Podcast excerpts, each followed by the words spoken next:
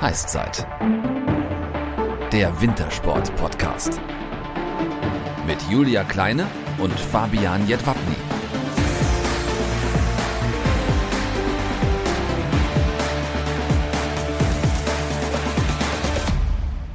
Servus und moin moin. Heißzeit Folge 5. Julia und ich sind heute wieder für euch am Start, aber nicht alleine. Denn wir sind ja gerade in den Ski-Alpin-Wochen und haben quasi einen geschmeidigen Übergang von Linus Strasser rüber zu Hilde Gerg, die bereits mit Julia im Starthäuschen sitzt.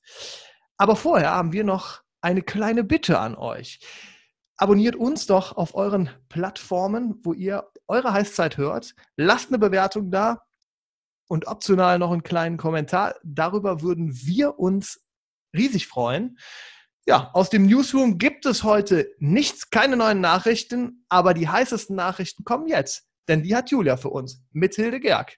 Und jetzt wird es ganz schön wild in unserer Heißzeit. Zumindest sagt ihr Spitzname das über sie aus. Denn wer so erfolgreich mehrere Jahre mit über 100 Stundenkilometern mal einen Skihang runtergerast ist, der hat sich die wilde Hilde auf jeden Fall mehr als verdient.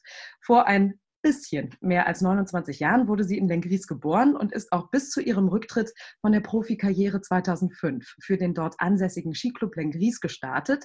Sie ist hochdekorierte Olympiasiegerin, Weltmeisterin und Trägerin des Silbernen Lorbeerblattes. Das ist die höchste verliehene sportliche Auszeichnung in der Bundesrepublik Deutschland. Und sie ist vor allem etwas ganz Wichtiges, eine echte Legende in ihrer Szene und damit ein großes Vorbild für viele auch für mich. Und deshalb freue ich mich besonders darüber, dass sie heute hier ist. Mathilde, Hilde Gerg, schön, dass du da bist. Servus. Ja. Servus.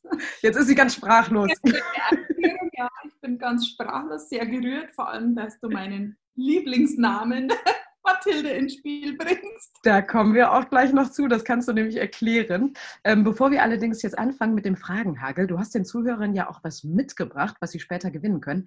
Erzähl uns doch mal bitte, was das ist. Das sind so, so Mini-Bands, äh, mit denen kann man zu Hause trainieren, braucht man kein Gewicht. Äh, ich bin ja mittlerweile Functional Trainerin, habe quasi meinen vorigen Beruf zum jetzigen Beruf mit rübergenommen, darf hier Kunden trainieren und auch rehabilitieren. Ich bin bei meinem Mann in der Physiotherapie mit angestellt mache aber auch Personal Training und bin total begeistert von diesen Bands. Und gerade wenn man jetzt auch kein Fitnessstudio hat oder den Leuten einfach für zu Hause Übungen mitgibt, sind die Bands super. Und damit jeder da ein bisschen selber werken kann, habe ich mir gedacht, ist das vielleicht ein ganz nettes Giveaway. Ja, und genau diese Flexfit-Bänder könnt ihr bei uns gewinnen, wenn ihr uns bei Instagram und oder Facebook folgt und eure Fragen an euren Star stellt. Wir posten dort nämlich vor jeder neuen Folge ein Bild der Sportlerin oder des Sportlers, den wir zu Gast haben werden. Und unter allen Einsendungen wird dann später bei Social Media ausgelöst, wer die Flex-Fit-Bänder von Hildegerg zum Beispiel gewinnen wird. Also macht mit, es lohnt sich. Wir drücken euch auf jeden Fall die Daumen. Ja, und Hilde, jetzt zu dir. Ich habe dich gerade mit Mathilde angekündigt. Nennt dich überhaupt noch jemand so? Nee, also Mathilde steht wirklich nur in meinem Pass, ist mein offizieller Taufname sozusagen. Erste Klasse,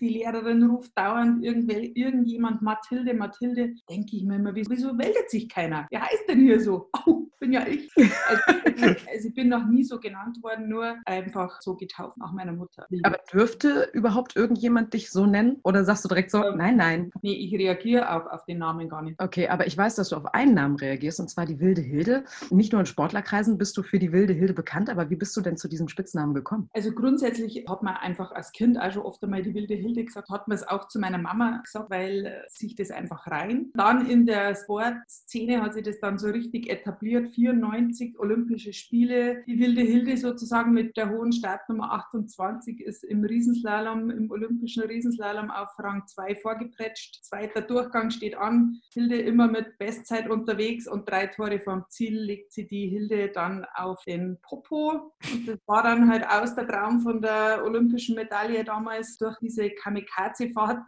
wo ich schon sehr oft sturzgefährdet war, hat dann der Gerd Rubenbauer diesen Namen Wilde Hilde eigentlich geprägt. Stimmt, der Gerd Rubenbauer, der kann ich mich noch an den Kommentar erinnern, als du da runtergefahren bist. Ja. Living on the edge quasi, so kann man das, glaube ich, sagen. Aber gab es mal Momente in deinem Sportlerleben, wo du gesagt hast, oh, dieser Spitzname, der geht mir irgendwie auf die Nerven? Grundsätzlich ja, weil es mich als Person nicht beschreibt. Ja, ich bin jetzt nicht, was hat man damit, die wilde Hilde, die Skifahrerin, die geht gut, die greift an, die ist laut. Das war ich eigentlich nicht. Ich bin ja schon ein sehr besonnener Mensch, bin, habe ja des Öfteren auch Verletzungen gehabt, wo ich wieder zurückgekämpft habe, habe ähm, sehr viel im mentalen Bereich auch gearbeitet, damit ich eben konzentriert und fokussiert diese ganzen Rennen und ja auch ja, Angst- oder Respektsituationen gut meistern kann, was ja in einem Bereich, wenn man sich einfach mit 100 am Berg runter bewegt, ganz normal ist. Und deshalb hat mir das einfach immer ein bisschen aufgeregt, weil es mich als Person nicht so richtig beschreibt, wenn man halt mit wild meint, äh, nur laut. Was zwei Menschen in einer Person, einmal die Rennfahrerin, die die wilde Hilde war und dann halt eben die Hilde, die dann doch eher ein besonderer Mensch war. Man hat ja da auch immer so Rollen, gell? das ist klar, wenn ich am Start umstehe, da habe ich Ellerbogen, also da muss ich ja gegen alle, muss auch sehr fokussiert sein, weil im Grunde passt du dann doch wieder gegen dich selbst, damit du keine Fehler machst, damit du sehr konzentriert die Sache angehst. Und dann gibt es aber auch immer die private Person, die wo zu Hause ist, die vielleicht ganz andere Werte einfach vertritt, als wir das, was man jetzt unbedingt in einem Rennen oder Leistungssport ähm, eigentlich vertreten muss. Kommen wir zur Sportlerin äh, Hilde Gerg. Du bist in Lengries mitten in einem Skigebiet groß geworden und hast dort deine Kindheit verbracht. Stand damit relativ schnell auch fest, dass du auf jeden Fall Skiprofi werden möchtest oder wolltest du eigentlich mal was ganz anderes werden? Nein, also das stand jetzt für mich eigentlich gar nicht fest, weil Skifahren hat bei mir dazugehört. Ich bin ja schon mit, mit den Skiern in die Schule gefahren quasi. Also wir haben wirklich mitten im Skigebiet gewohnt. Mein Bruder und ich, dann eine ähm, andere Familie, auch mit zwei Kindern in unserem Alter. Wir sind da schon quasi, seitdem wir dann halt sieben waren, im Winter immer mit Ski in die Schule gefahren. Da also kein Skibus, sondern wirklich äh, mit den Skiern drauf, Schulranzen drauf und genau, ab in die also Schule. Genau, wir mussten erst mit die Talerpfad runterfahren. Da sind dann die Ski deponiert worden. Mein Vater war auch dabei, der hat uns dann mit dem Auto in die Schule gefahren und mittags sind wir dann quasi teilweise in der Grundschule dann von der also Grundschule eineinhalb Kilometer mit die Skischuhe zu dem Lift gegangen. Dann haben wir die Ski wieder angezogen und sind wieder heim. Äh, das war eigentlich eine total schöne Zeit, eine ziemlich freie Zeit. Da bist du halt irgendwann um halb drei dann zu Hause gewesen, hast deinen Schulranzen reingeschmissen, hast gesagt, so, geh nochmal bis die Lifte zu machen Skifahren und dann äh, bist erst heimgekommen. Und da hat es halt eben den ortsansässigen Skiclub gegeben. Das war eben der Skiclub Lengris, der zu der Zeit wahnsinnig engagiert war, viel gemacht hat. Dann haben wir noch einen Trainer gekriegt, wo ich so zehn, glaube ich, der selber Sport studiert hat. Der hat das halt alles, was er gelernt hat, quasi an uns ausprobiert, in Anführungszeichen. Nie irgendwie den Hintergedanken gegeben, dass ich da mal irgendwann Weltfahren möchte oder das profimäßig machen Das ist halt dann so mit 14, 15 natürlich, wenn es mal heißt, ja, der Trainingsaufwand wäre zu groß, jetzt muss man an eine andere Schule gehen oder schafft man das einfach von zu Hause aus nicht mehr. Da waren dann die ersten Gedanken, aber vorher jetzt nicht. Aber hattest du irgendwie auch schon das Gefühl, oh, bei mir funktioniert das irgendwie ganz gut, das könnte eventuell auch sehr erfolgreich werden? Ja, eigentlich nicht, weil ich jetzt in unserer Clique, also im, im Skiclub, äh, da war ich nicht immer die Beste. Da war meine, meine Cousine, die Annemarie, die ist ja so alt wie ich. Da waren wir eigentlich vier Mädels in unserem Alter. Da waren wir immer so ziemlich gleich. Auf jeden Fall die Beste war ich da nie und, und da hat man dann nie irgendwie das Gefühl, dass man da jetzt mal ganz was Besonderes wird, weil es halt immer mehrere waren. Und zwei Jungs hatten wir auch noch dabei. Und tatsächlich von dieser Sechsergruppe waren dann letztendlich drei auch äh, irgendwann einmal im A-Kader von der Nationalmannschaft. Als du dann in den Skiverein eingetreten bist, hattest du da irgendwelche Vorbilder? Ähm, wer hat dich am meisten inspiriert? Ja, also die, die Michi Gerg, die ja damals auch von unserem Skiclub war, die hat uns da natürlich schon inspiriert. Martina Ertl, die war zwei Jahre älter, die haben wir ab und zu beim Training dann auch gesehen. Das war natürlich also ein sehr nahes Vorbild. Die war dann schon C-Mannschaft oder Europacup-Mannschaft und da haben wir natürlich gedacht, ah ja, das wäre vielleicht auch mal toll. Ja, Marina Kiel, 1988 wurde die Olympiasiegerin, so das war nicht so meine Vorbilder. Aber wenn man die dann schon im Training sieht, guckt man sich dann da auch schon gewisse Dinge ab, weil man denkt, oh ja, das könnte vielleicht auch mal in die Richtung gehen oder ist es dann doch eher so, dass man da eher aufschaut, nur in dem Moment? Äh, beides, glaube ich. Also man, man schaut natürlich auf, man hat die Orientierung, wie bewegen sie die, wir machen die ja Training, wir konzentriert gehen die das an. Aber natürlich auch, wenn die Martina mal bei uns, die ja zwei Jahre älter war jetzt wie, wie ich, wenn die da beim Skiclub-Training dann mal wieder dabei war und bei einer Vereinsmeisterschaft, da hat man sich halt die Linie angeschaut, wie fährt die an der Tor, wie bewegt sie die zwischen die Tore und hat man natürlich schon versucht, das auch äh, nachzuahmen. War das dann auch schon so kollegial, dass man sich dann auch mal darüber unterhalten hat, so zum Beispiel, dass man schon eine Beziehung dann oder eine Bindung zu den Leuten aufgebaut hat oder war das eher so schon noch getrennt, das sind die, die, die Kleinen und äh, wir sind die, die großen Erfahrenen? Ja, eher schon, also klein und groß und der Respekt, da hat man sich das halt heimlich abgeschaut, also da hätte man sich jetzt nie getraut, dahin zu gehen. Okay, aber du hast ja auch schon mit 18 Jahren deinen ersten Weltcup-Sieg in Sierra Nevada gefeiert. Danach folgten in zwölf Jahren Skiweltcup 19 weitere Plätze ganz oben auf dem Stockhall. Du hast insgesamt sechs olympische und WM-Medaillen geholt. Man kann also sagen, du warst sehr erfolgreich. Wenn du jetzt mal ein paar Jahre Abstand auf den Rennzirkus blickst, wie würdest du die Zeit beschreiben? Also ich habe total gute Erinnerungen dran. Jetzt nicht nur die Erfolge, ist natürlich äh, schon krass, wenn man sagt, ja, 20 Weltcup-Siege, wenn man jetzt gerade von dem geredet haben, äh, wie es war mit 16, 17 und, und wenn man jetzt so zurückdenkt, äh, äh, waren es dann letztendlich 20 äh, Weltcupsiege, einige Medaillen, ein Olympiasieg. Das sind lauter Dinge, die natürlich auch mit Erfahrungen äh, in Verbindung stehen, auch mit Misserfolgen, aus denen man halt lernt und wieder reflektiert und nach vorne schaut. Es war eine Hammerzeit und ich bin natürlich total dankbar, das alles erlebt zu haben und erlebt haben zu dürfen, sagen wir mal so. Auch die ganzen Verletzungen, die die dann oft wieder stärker zurückkommen lassen, weil du übers Leben nachdenkst, über die Personen, mit denen du arbeitest, über das, was du überhaupt tust. Man hinterfragt sich, wie das halt immer so ist bei Rückschlägen ja, oder bei Krisen, wo man nochmal in sich geht und, und dann eigentlich gestärkt daraus hervorkommt. Das sind natürlich Lebenserfahrungen, wer hat die schon? Wenn du so zurückblickst, würdest du dich dann auch selber als Legende bezeichnen? Ja, wer macht die schon? äh, das eigentlich nicht. Also bin mir natürlich, man wird sich da immer mehr bewusst, dass man halt sehr facettenreiche Erfahrungen gemacht hat und vielleicht diese Erfahrungen einen gewissen Schritt weitergeben kann. Ich komme jetzt, ich bin jetzt ja noch nicht so alt, ich bin jetzt noch nicht 45, aber schon irgendwann einmal in der zweiten Lebenshälfte, wo ja wahrscheinlich dieser Auftrag einmal kommt, dass man Erfahrungen weitergibt. Man erzieht die Kinder, man hat manchmal ein bisschen einen ruhigeren Blick auf gewisse Dinge, weil man halt eh weiß, manche Sachen kann man nicht ändern, die ändern sich dann von selbst, weil man halt ein bisschen Zeit dazu braucht. Da wird man bestimmt gelassener, aber direkt als Legende, das was sind jetzt für mich Legenden? Ein Franz Beckenbauer, das ist jetzt für mich eine Legende. Das sind halt einfach weltweit äh, ausschlaggebende Dinge, die die da geleistet haben. Da kann man jetzt ein kleiner Skifahrer. Die aber auch schon in Fettnäpfchen getreten sind. Ich wollte gerade sagen, ist Franz Beckenbauer eigentlich Olympiasieger geworden? Das ist ja immer dieser, dieses Streitthema. Da habe ich mal bei einer Pressekonferenz gesagt, dass Olympia viel größer ist, weil die Fußball-WM. Dann haben wir die alle angeschaut und mir gedacht, was habe ich denn jetzt falsch gesagt? Das hat sie nicht laut gesagt. Das hat sie. aber immer noch der Meinung. Aber siehst du, man kann, man kann sagen, du hast Franz Beckenbauer was voraus. Du bist Olympiasiegerin. Dafür wäre ich nie Fußball-Weltmeisterin werden. Und der Weg zur Schule hat quasi eine Goldmedaille geebnet. Also das ist ja, da, besser kann man es ja gar nicht haben. Sagen. Wenn du denn jetzt die damalige Zeit mit dem aktuellen Weltcup vergleichst, sagst du dir da manchmal, ach, wäre ich doch jetzt lieber nochmal dabei, gerade so in Bezug auf Popularität oder Preisgelder, ist immer eine Frage, die man so, oder das hört man immer wieder von anderen Sportlern, die in der Formel 1 oder im Fußball unterwegs waren, die dann sagen, ach, wenn ich heute nochmal, äh, ich würde das, was ich damals geleistet habe, gerne heute nochmal leisten? Ähm, nee, das sehe jetzt ich eigentlich überhaupt nicht so, weil ich für mich behaupten kann, dass ich relativ gut Geld verdient habe, da auch sehr zufrieden war mit dem, wie das äh, zu unserer Zeit war diese Popularität auch äh, hinsichtlich der, der ganzen Social-Media-Entwicklung, weiß nicht, ob ich das so gut handeln hätte können als, als Aktive. Natürlich hat man einen Kanal, wo man sehr viel preisgeben kann, wo man äh, sehr viel eigene Dinge einfach auch wieder gerade rücken kann. Sonst, wir waren ja sehr auf Presseartikel oder Interviews im Fernsehen einfach angewiesen. Da hat man natürlich einen eigenen Kanal, wo man sich da präsentieren kann. Aber auf der anderen Seite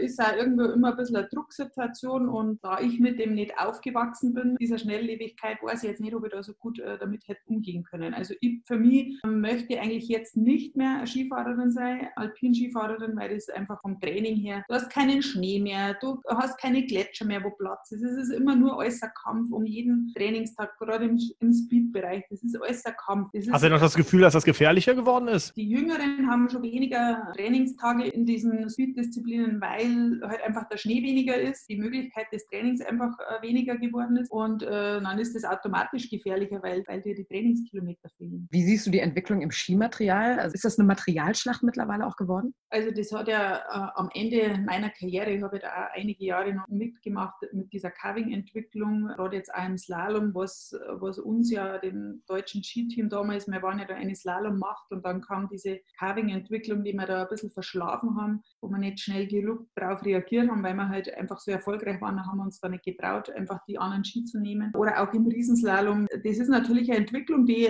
erstmal den Sport an sich schon nach vorne gebracht hat. Also die, die Skitechnik hat sich da natürlich angeglichen, aber die halt auch dem Körper und dem Mensch äh, mehr abverlangt. Gerade der Rumpf, der Rücken, der ist jetzt ja schon viel, viel mehr beansprucht, als wie bei den äh, Skiern oder bei dem Material, das halt nicht so stark taliert war. Und wenn man es natürlich in die Spitze treibt, wie es jetzt der Marcel Hirscher getrieben hat, mit bei jedem Schnee anderen Skischuh, für jeden Schnee vor vormittags, mittags für jede Temperatur fünf andere äh, Ski dazu, äh, dann wäre es natürlich schon eine Materialschlacht und das ist auch was, einfach jetzt nur so ein, so ein Team, wie er es da auch leisten hat können. Ich glaube, das Wichtigste ist schon immer nur, dass man sein grobes Setup beieinander hat, man sich da nicht zu sehr ähm, durcheinander bringen lässt von dieser ganzen Materialdiskussion, weil da kann man sich halt also sehr schnell vergreifen und dann ist man halt statt Fünfter halt dann gleich mal Fuß. Aber man hat auch irgendwie so das Gefühl, durch diese Carving-Ski sind die Athleten immer jünger, die sich schwerer verletzen können. Also das ist ja auch so eine Diskussion, die irgendwie die ganze Zeit geführt wird. Genau, also diese Verletzungsdiskussion, dass sie die früher verletzen, in jüngeren Jahren verletzen, hat jetzt in meiner Ansicht nicht nur was mit dem Material zu tun, sondern auch eben mit dieser Schneebeschaffenheit. Man geht nach Amerika, man hat dort drüben die Möglichkeit, sehr früh auf Kunstschnee zu fahren, weil eben wenig Naturschnee, Naturschnee ist immer ein bisschen mehr mit Wasser, ein bisschen, der ist nicht so stumpf, nicht so aggressiv, nicht so trocken. Also der, der Ski und der Schnee, das verhält sich anders und da ist einfach der Körper nicht vorbereitet drauf. Und wenn du halt diesen Carving-Ski einmal auf der Kante hast, bei so einem aggressiven Schnee, der dich also aggressiv hast, du setzt den und der lässt es nicht mehr aus und du möchtest dann da eigentlich eine Ausweichbewegung machen, aber unten geht der Ski von dem Schnee nicht weg, dann ist halt irgendwann das Kreuzband dran. Und genauso ist das halt auf die Gletscher, das wird halt alles nur noch vereist oder auf wenig Platz wird da gefahren und da sind halt diese Verletzungsrisiken, die sind einfach größer geworden. Hat aber in meiner Ansicht nach nicht nur was mit Material zu tun, sondern ist einfach eine Kombination aus mehreren Komponenten. Hilde, mit dir verbindet man einfach bis auf alle Ewigkeit auch dieses legendäre deutsche Damenpodium in, in den ski-alpinen Kombinationen bei den Olympischen Winterspielen in Nagano 98. Katja Seitzinger holt Gold vorm Ertel mit Silber und die Bronze durch dich als krönenden Abschluss. Wie hast du die Zeit damals erlebt? Ja, das war äh, diese Spiele in Nagano, die waren natürlich für das deutsche Team wahnsinnig erfolgreich. Dann noch mit dieser Kombinationswertung, wo drei Deutsche auf dem Podium standen, das war natürlich der totale Überhammer. Das war so der Gipfel von, ja, was zwei Jahre vorher, so 96, 95, 96 eigentlich schon begonnen hat. Ein wahnsinnig intaktes Trainerteam mit einem Cheftrainer, der, der es verstanden hat, auf die Athleten super einzugehen, der zwei Disziplintrainer hat. Der eine war in seiner äh, Disziplin Abfahrt Super G wahnsinnig einfühlsam und hat super gute Linienansagen gehabt und gewusst, wie man am schnellsten den Berg runterkommt und trotzdem sicher. Also der hat den Mädels da immer die Sicherheit gegeben. Auf der anderen Seite ein Techniktrainer, der sehr streng auch im Sommertraining war, der uns körperlich fit gemacht hat, der aber auch eine Skitechnik uns beigebracht hat, dass wir eben im technischen Bereich und im Speedbereich sehr schnell waren. Und das war immer Harmonie da. Wir haben irrsinnigen Spaß gehabt. Die Gruppe untereinander hat super funktioniert. Und letztendlich da in, in Nagano waren ja diese äh, Bedingungen, die waren ja total widrig eigentlich. Man hat sich überhaupt nicht darauf einstellen können. Super G war angesagt, man hat geheißen, der ist morgen angesagt, aber da hat es eher Meter Schnee wird eh nicht gehen. Aber wenn, dann ist der Japaner fähig, dass er die Piste freibringt. Also stellt euch doch mal ein, das geht. Also das war total witzig. Und immer ist wieder was verschoben worden und es war einfach immer anstrengend, auch dass wir äh, als Team immer positiv geblieben sind. Und das haben halt die Trainer da auch geschafft, äh, mit dem Angebot, was sie da geschaffen haben drumherum. Training bei Regen und in der Halle. Und es war einfach eine lustige Zeit. Und da sage ich immer, durch dieses Ganze, was sie da die zwei Jahre vorher halt schon geformt hat, sind wir dann da in Nagano halt so belohnt worden. Aber ist das auch eine Grundvoraussetzung für dich gewesen, also dass das alles passen muss, damit du deine Leistung abrufen kannst? Ja, ich bin da schon immer so ein sehr harmoniebedürftiger Mensch gewesen, bin natürlich da äh, in diesem Team so groß geworden auch. 95 1990 habe ich einen Weltcup ange angefangen und dann hat sich das da alles so zusammenformiert, die Jahre. Man kann seine Leistung auch bringen, wenn das Umfeld nicht so stimmt. Das ist ja auch was, das muss man lernen, gerade als, als Einzelsportler. Äh, das habe hab ich dann nachher auch ein bisschen lernen müssen, weil das Team ja dann auch auseinandergebrochen ist und man sich dann einfach viel mehr auf sich selber fokussieren muss und da gilt es halt dann einfach rauszufiltern, was ist wichtig. Wichtig ist, dass man von Start bis Ziel schnell ist. Wie man das dann schafft, das interessiert sonst keinen, das muss man sich halt selber zusammenbasteln. Aber dass man halt da in der Masse, also dass da so viele Leute erfolgreich waren, weil da hat ja Regina Beusel ist noch vierte, glaube ich, im Super-G geworden. Katharina Gutenson hat da auch super Leistungen gebracht. Also das war ja jetzt nicht so. Auch bei dem Olympischen Slalom, den ich gewonnen habe, ist die Martina Ertel vierte geworden und die Monika Bergmann, glaube ich, noch neunte. Also dieses, dieses ganze Team hat ja da bei diesen Spielen so super funktioniert. Es klappt halt dann nur, wenn dieses, der Team-Spirit halt super ist. Was man dazu sagen muss, ihr habt euch nicht zerstritten, sondern Katja Salziger musste ja auch verletzungsbedingt dann 1999 ihre Karriere beenden. Ist das dann auch so ein Punkt für dich gewesen, 99, oh, da muss ich mich jetzt irgendwie neu orientieren? Das ist, man zieht sich ja, man pusht sich ja auch irgendwie so gegenseitig. Ja, das ist jetzt eine gute Frage, weil das haben wir, glaube ich, alle anfangs gar nicht so sehr verstanden, was das bedeutet, dass diese Führungsperson Katja nicht mehr da ist. Gell? Die hat sich ja da quasi 98 dann im Sommer in der Vorbereitung äh, zu dieser äh, Saison 98, 99 hat sie sich verletzt, war dann die ganze Sommervorbereitung schon immer dabei. Da waren dann plötzlich die Martina und ich, nur die ältere, die Katharina Guten, dann, die hat da auch schon aufgehört gehabt. Also da hat sich das, das ganze Team einfach ein bisschen verändert von der Struktur her. Auch die Trainerpositionen sind anders besetzt worden und das hat man da halt schon gemerkt. Und ähm, da war man nicht so richtig darauf vorbereitet, was das jetzt bedeutet, wenn da diese Führungsfigur Katja Seitzinger eigentlich weg ist. Und das haben wir dann auch im Winter schon gemerkt. Diese Erwartungshaltung war enorm, weil wir ja die Saison vorher so erfolgreich waren. Und plötzlich ist aber diejenige, die wo halt zehn Weltcups gewonnen hat, nicht mehr da. Das, das konnten wir halt nicht kompensieren. Da sind wir natürlich auch ein bisschen ins Ungleichgewicht gekommen. Da würde ich jetzt aus der Erfahrung von damals, wenn ich da jetzt so ein Team hätte, wo sowas passiert, würde ich die natürlich darauf vorbereiten oder würde ich da sagen, du, wir haben die Erfahrung gemacht, da müsst ihr euch was, was ausdenken. Das sind so Dinge, die wo man halt jetzt da eventuell weitergeben könnte. Aber damals haben wir das eben nicht gemacht. Das war nicht so schlau. Du hast es gerade eben schon erzählt, es gab ja dann nachher noch Gold. Ähm, nimm uns doch mal uns und die Zuhörer so auf die letzten Meter mit, als du da äh, quasi kurz vorm Ziel warst. Wie hat sich das angefühlt? Ja, gut, ich war da jetzt quasi zweite ähm, nach dem ersten Durchgang, ähnlich eigentlich wie vier Jahre vorher, was ich gerade erzählt habe, dem Riesenslalom in in äh, Lillehammer und das habe ich natürlich versucht, weit, weit wegzuschieben und habe dann am Start oben mitbekommen, dass die vor mir jetzt da Bestzeit gefahren hat. Die war äh, nicht so viele, die war da vielleicht ein paar Hundertstel vor mir und habe mir gedacht, okay, da hilft jetzt nur Vollgas, das geht jetzt sowieso nicht anders. Und dann hatte ich so am, im letzten Drittel des Laufes einen Fehler, da wo ich schon fast gestürzt wäre. Und habe mir gedacht, nein, jetzt bleib drin, konzentrier dich und jetzt musst du alles riskieren, was du kannst. Dann Die wilde also, Hilde quasi, durch. Ja, genau, fokussiert und alles, was geht und trotzdem konzentriert. Und dann habe ich einfach nur versucht zu pushen, zu pushen, zu pushen. Ja, jetzt ist noch eine Dreivertikale, jetzt sind es drei, vier Tore bis zum Ziel. Komm, bewegen, bewegen, bewegen. Und nochmal anschieben vom letzten Tor bis zur roten Linie und durch. Und dann sieht man diese Anzeige und die Eins aufleichten, da war mir klar, jetzt bin ich auf alle Fälle zweit. Dann haben wir gedacht, oh, Trauma von 94 ist auf jeden Fall jetzt mal beigelegt. Ja, das war, jetzt habe ich eine Silbermedaille, Wahnsinn. Und dann bin ich eh schon im, im Schnee gesessen und habe, oh, alles hat gezittert, die ganze Nervosität fällt dann da so ab und war dann da schon so überglücklich und äh, habe dann da eigentlich gar nicht mehr drauf geachtet, was jetzt da die Deborah Compagnoni, die da noch am Start um war, was die da macht. Das, das war mir eigentlich total wurscht, weil ich war glücklich. Ich habe das geschafft, dass ich nicht wieder ausscheide, so aussichtsreich, sondern dass ich mir halt die Medaille holen. Nimmt man denn auch die Leute dann drumrum wahr, wenn man da rein, man sieht ja immer nur diese Bilder, wo die Leute dann alle aufspringen und jubeln und es wird laut und nimmt man das dann in dem Moment, wie du, den du gerade geschildert hast, wahr, dass man dann da sitzt und denkt, boah, Wahnsinn. Oder ist man dann einfach froh, dass man runter ist, quasi? Oder so im Tunnel? Genau, zuerst eigentlich nur ah, die rote Linie, dann die Anzeigetafel und dann den Einser und dann nimmt man vielleicht mal das drumherum wahr. Also ich habe es in dem Moment nicht wahrgenommen, weil ich dann einfach nur, boah, da war ich so, da ist das alles ich erstmal hingesetzt in den Schnee, weil ich wirklich die zittrige Füße gehabt habe. Und dann erst so nach ja, keine Ahnung, die war dann schon eine halbe Minute, glaube ich, unterwegs, die, die Kompagnonin ist die Martina mal zu mir herkommen. Die Erdl Martina war da schon im Ziel und noch im Ziel haben wir gesagt, du musst dir mal zuschauen, die ist langsamer wie du. Ach, übrigens, du könntest eventuell gleich mal Olympiasiegerin werden. So ist so, ja.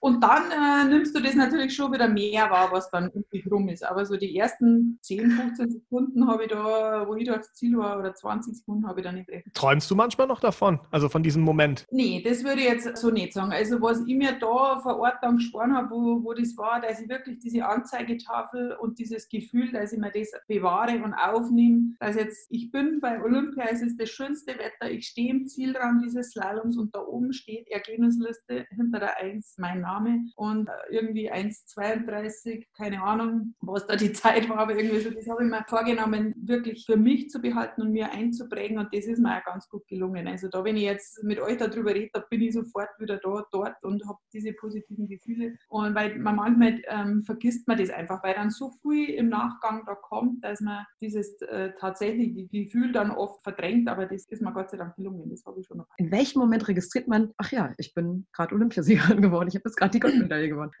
ja, ich glaube, registriert habe ich es schon tatsächlich da, ähm, wo ich dann auch die Anzeigetafel, wo ich mir das also bewusst machen wollte, aber alles, was dann danach kommt, das geht eigentlich viel zu schnell. Man möchte das gern nur fünf, sechs Mal wieder erleben, ist eh klar, weil das ist halt, man ist halt da alles so euphorisch.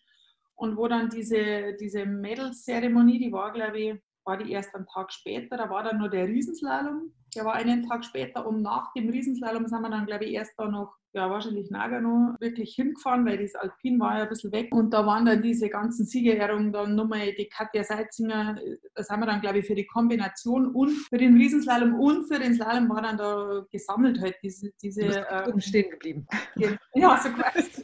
da kam und da haben wir das so also da sind wir dann mit Polizei eskortet, weil da war so schlechtes Wetter und wir hätten das fast nicht geschafft bis zu der Siegerehrung. Und das ist dann alles so schnell gegangen, dass wir das dann gar nicht so richtig gut merken konnten. Ja. Äh, hattest du denn damit gerechnet, Hilde, dass es äh, bei den Spielen jetzt so gut für dich laufen könnte? Na gut, ich war jetzt in der Saison schon ziemlich gut in Form, habe vorher auch schon Slaloms gewonnen, Super-G-Abfahrt war so ein bisschen durchwachsen, aber grundsätzlich war ich jetzt da eigentlich schon gut in Form und habe jetzt schon, gerade jetzt in der Kombination eigentlich und auch im Slalom mit mir berechtigt, richtig die Hoffnungen gemacht äh, auf eine Medaille. Aber diese Spiele oder diese Großwettkämpfe, die haben halt immer ihre eigenen Gesetze. Gell? Da, da kann es jetzt passieren, du kommst dahin, du reist in das Land und du kommst mit den Schneebedingungen nicht zurecht. Also so ist es mir ja da dann eigentlich 2002 gegangen in, in Salt Lake City. Da habe ich auch eine super Saison gehabt und letztendlich hat man die Abfahrtstrecke und die Super-G-Strecke nicht so, sind wir nicht so gelegen und, und konnten mich da nicht so gut einstellen mit, auf das, mit dem Material auf den Schnee und auf das alles.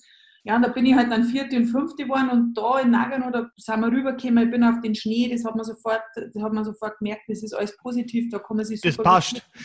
Passt, so wie wir Bayern sagen. Ja, am Anfang war es jetzt vielleicht mit dem Super-G, da war ich ein bisschen enttäuscht, das, das hat nicht so gut funktioniert und dann habe ich aber eben ja noch den Slalom gehabt und, und äh, so eine technische Disziplin ist halt oft einmal nur leichter, wenn man da in Form ist, weil die Speed-Disziplinen kommt halt nur viel mehr auf das Wetter, auf die Startnummer, auf die äußeren den Umständen. Also da, da kannst du einmal eine super Leistung abliefern und wirst nicht dafür belohnt, weil entweder der Schnee zu deiner Startnummer halt nicht passt hat oder der Wind war oder die Sonne weg oder sonst was. Und das ist jetzt bei Slalom und Riesenslalom eigentlich, da ist man nicht so anfällig. Also du kennst ja nun beide Seiten der Medaille. Nagano hat alles super funktioniert. In Salt Lake City kommst du hin und merkst mhm. auf einmal, es funktioniert irgendwie nicht so richtig. Wie bitter ist dann so ein Moment, wenn du dann feststellst, du hast jetzt vier Jahre darauf hintrainiert und es passt einfach irgendwie nicht. Also wie motiviert man sich dann?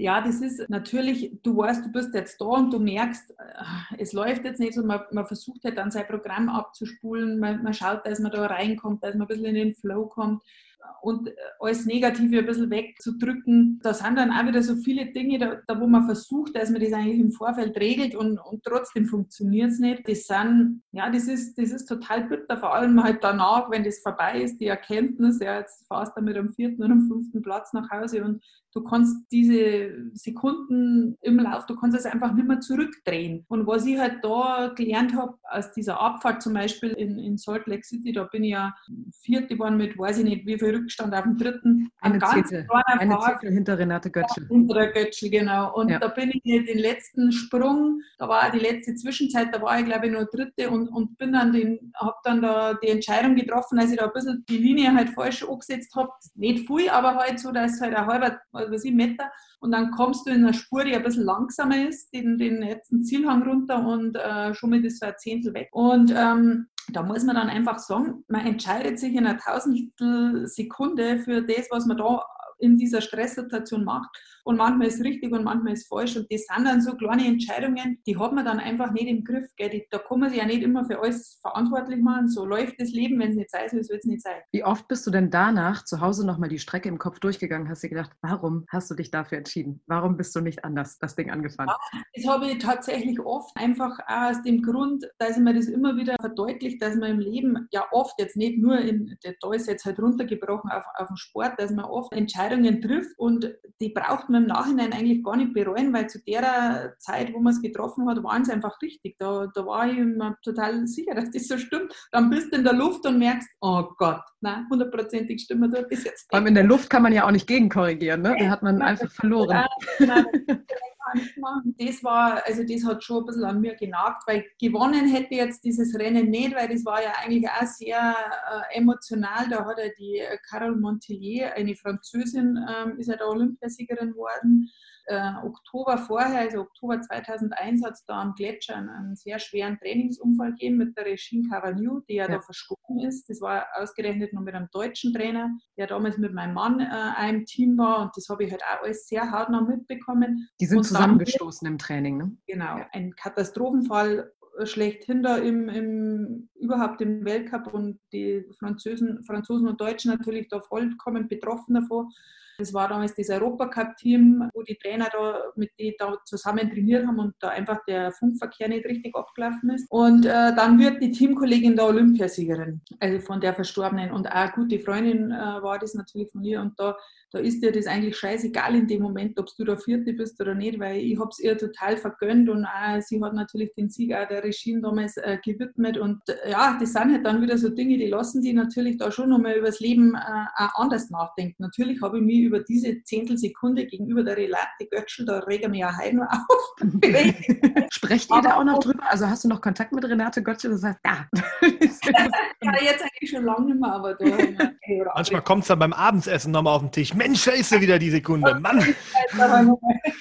Aber, Aber ähm, wenn man jetzt rein um den Olympiasieg äh, spricht, dann war der da einfach reserviert und das war zu Recht so. Das war der aber das hört sich ja auch so an, als wenn ihr früher so eine, so eine ganz tolle Familie auch gewesen wärt, der Weltcup-Zirkus. Ja, jeder seine, seine eigene Wahrheit. Das war halt jetzt da mal meine, sage ich mal, weil ich halt also hautnah miterlebt habe. Da ist der Unfall am Hang passiert, da, damals am Gletscher. Und mein Mann war ja da dabei, der hat mich dann angerufen und hat gesagt, er kommt jetzt nach Hause. Der Trainingskurs wird abgebrochen, ist ganz was Schlimmes passiert. Und da ist ja auch der, äh, der Trainer von uns, der ist ja da lang in Lebensgefahr geschwebt. Das haben wir ja alles sehr, sehr hautnah mitbekommen. Da hat man natürlich noch mal ein bisschen einen anderen Zugang. Ist auch klar, als wir jetzt jemand, der was ein bisschen von Weitem mitgekriegt hat. Aber ich für mich habe halt da diese so gesehen, dass da genau die richtige gewonnen hat.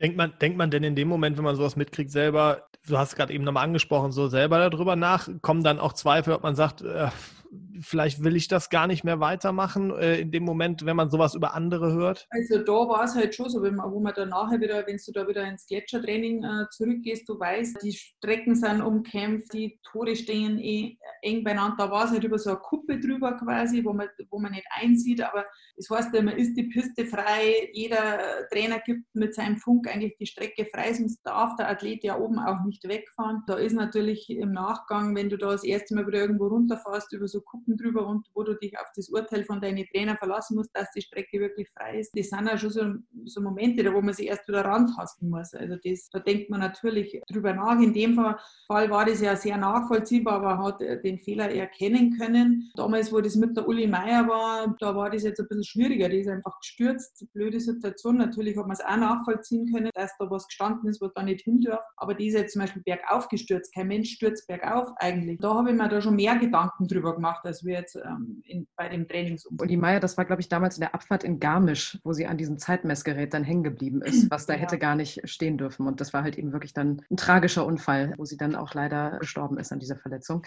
Was man den Zuhörern noch sagen muss, also wenn, wenn ihr trainiert, das sieht total lustig aus von unten. Und da steht wirklich Kurs neben Kurs, neben Kurs, neben Kurs. Kompletter Stangensalat auf diesem Hang. Ganz ja. wichtig, liebe Zuhörer, wenn ihr unterwegs seid als Tourist, niemals einfach so da reinfahren. Das ist ganz, ja. ganz, ganz, ganz wichtig. Das dürft ihr niemals machen. Das könnte wirklich. Ist nicht böse gemeint, das ist nur zu eurer eigenen Sicherheit. Genau, ist zur eigenen Sicherheit. Du hast das gerade total toll erzählt und Fabian und ich hatten beide wirklich Gänsehaut, weil wir wirklich das Gefühl hatten, wir wären mit dir bei diesen Olympischen Spielen gewesen, egal ob jetzt Nagano oder Salt Lake City. Bei dir hat das insgesamt dreimal geklappt. Manche wünschen sich ja überhaupt mal irgendwie zu den Olympischen Spielen zu kommen. Was ist das denn für eine Atmosphäre da vor Ort? Wie würdest du das beschreiben, also unter, unter euch Sportlerinnen und Sportlern? Jeder weiß, dass er jetzt bei den Olympischen Spielen ist. Jeder, der da ist, äh, hat Außergewöhnliches geleistet. Er hat sich für sein Land da qualifiziert in seiner Sportart, trifft auch äh, Sportler anderer ähm, Sportarten, was ja jetzt bei uns sonst nicht so oft. Äh, Unter anderem auch Noriaki Kasai, der glaube ich da zum dritten Mal irgendwie war in Nagano, ne? Da ist er wieder, da ist er, da ist er wieder, sage ich nur. Zum vierten Mal in Salt Lake City. Ja. Genau. Und ähm, ja, oder auch äh, jetzt einmal äh, die Deutschen, äh, zum Beispiel in Nagano, neben der Abfahrt war da auch diese Skisprungschanze. Also da haben wir das, äh, da haben wir die Skispringer des Öfteren gesehen, auch äh, während dem äh, Wettkampf geschehen. Die waren dann auch abends einmal bei uns beim, beim Essen. Also da war schon dann schon ein bisschen mehr Austausch, als wie das halt sonst ist man halt immer in seiner Disziplin. Zum Beispiel Lillehammer war halt dahingehend total interessant, weil da einfach ein olympisches Dorf war, da wo alle Nationen, alle Sportarten zusammen waren. Da hat es eine Mensa gegeben, da hat es gerade so angefangen, da hat es so Terminals gegeben äh, mit einem Computer und da hat man sich untereinander chatten können. Aber da hat man natürlich an den Computer hin müssen und jeder, der da Akkreditierung hatte, war dann da gelistet und dann hast du den mal schreiben können und den mal ganz, ganz spannend. Also man sieht auch untereinander Die, Dieses Internet wird sich nicht durchsetzen, hast du damals gesagt. Aber es war echt, es war ganz, äh, ganz witzig. Und dann hast du da eben freischalten können, ob die jemand anschreiben kann oder nicht. Es war halt zu der Zeit, weil es halt einfach spannend. Und da hat man sich, äh, das sucht man dann halt schon, dass man auch dahingehend ähm, einfach äh, das auch ein bisschen aufnimmt. Das ist einfach so ein spezielles Flair. Man kommt sich wahnsinnig wichtig vor, weil man eben jetzt Olympiateilnehmer ist. Man darf auch da stolz drauf sein. Es ist einfach, ja, das, das, der Spirit, den spürt man schon unter die Athleten. Ja, man, man kennt ja auch diese Bilder, wo die einzelnen Sportler sich gegenseitig unterstützen. Ich glaube, 2012 in London war es ja sogar so, dass die Herren National Volleyball-Nationalmannschaft ja auch äh, Julius Brink und ähm, Jonas Reckermann unterstützt hat. War, war, das bei euch auch so, dass ihr dann selbstverständlich gesagt habt, klar, wir müssen hier die Leute irgendwie unterstützen? Natürlich waren eure Wettbewerbe dann schon beendet. Also ich glaube, ansonsten wären euch die Tränen aufs Dach gestiegen. Aber, aber das, ich finde das einfach total cool. Das ist jetzt eigentlich was, das bei die Alpinen immer gerade so wie, so wie es jetzt bei mir war. Ich habe bei allen, ja, in Salt Lake City nimmer an allen Disziplinen äh, teilgenommen, aber jetzt äh, in, in Lillehammer und in, in Nagano, da habe ich quasi vom ersten Tag bis zum letzten Tag immer Wettkampfplanung gehabt. Und da kannst du dann natürlich nicht nur zu zigtausend anderen bewerben, um, um die zu unterstützen oder dir das mal anzuschauen. Das habe ich, äh, glaube ich, zwei oder dreimal leider nur geschafft. Da haben wir unsere Rodler so sehr äh, bewundert, weil die, oder beneidet schon fast, weil die am Anfang immer dran waren. Der Hackelschorsch. Oder der Lachfelix. Ja. Die, die, die, bleiben dann und dann gehen sie da hin und da hin. Und, Party. Ja, oder aber wir haben uns jetzt auch gefreut, zum Beispiel Nagano, weiß ich jetzt da noch, ich glaube, das war der Super-G. Da sind die alle im Ziel gestanden und haben uns da angefeiert. Das ist schon einfach schön dann, weil man da auf der einen Seite mal angefeiert wird und auf der anderen, sonst sieht man sich im Sommer beim Training, habe ich jetzt mit Tiroler und Bobfahrern viel Kontakt gehabt, weil die halt da in Berchtesgaden immer trainieren und, äh, und dann waren die halt einmal da vor Ort, das war jetzt schon ganz cool. Ich selber habe mir jetzt äh, leider vor Ort, habe ich da immer wenig Zeit gehabt. Zusammen. Ich hätte noch eine Frage, die brennt mir wie immer äh, unter den Fingern. Äh, wo gibt es denn, wenn wir noch beim Thema Olympia sind, äh, die, die, wo gibt es so einen Medaillenschrank bei dir? Gerade wenn man jetzt, du hast ja eine Pension, wo man reinkommt, gibt es da den, gibt's da zum Beispiel diesen, diesen äh, Trophäenschrank dann oder wo hast du die aufgehoben? Ja, also meine Trophäen, die waren jetzt, also olympische Medaillen, die waren jetzt ganz lange in meinem Schrank, irgendwo ganz unten drunter. Das sagen Und, alle, das sagen ja, alle. Tatsächlich jetzt mal nach ja, 20 Jahre oder 98, 18, ja, ist ja da jetzt haben wir schon über 20 Jahre, aber da zum 20. quasi habe ich die mal ausgepackt. Sind jetzt in so einem schönen weißen Kästchen mit Glasding. Bei dem schwedischen Möbelhaus kann man die äh, sehr gut ja, Wir nennen keine Namen. Genau. schön neben, mein, neben den beiden Kristallkugeln vom Super G-Weltcup und die stehen jetzt bei mir zu Hause auf dem äh, Kachelofen in Bayern, ist ja das ganz, und da stehen die jetzt da oben. Und äh, bin jetzt da total happy und glücklich damit. Ich habe immer aus meiner Wohnung sämtliche Pokale, Medaillen, die sind immer verbannt worden. Das bei uns ist das immer so, ich habe Fußball gespielt und wenn, wenn wir so ein Turnier gewonnen haben und dann unsere kleinen Pokale gekriegt haben, ja, die waren immer total vergriffen. Jeder wollte ihn mit nach Hause nehmen und überall hinstellen. Und Olympia, das Größte, was es gibt, das Erste, was, was, was ich immer höre, was gemacht wird, ja, die haben wir erstmal in den Schrank ganz unten irgendwo hin und dann holen wir sie irgendwann wieder raus, so quasi. Ja, das Setzt das einen so unter Druck? Meine, meine ersten Pokale zu Hause, die habe ich auch gehortet, gell? da hm. ich genug werden.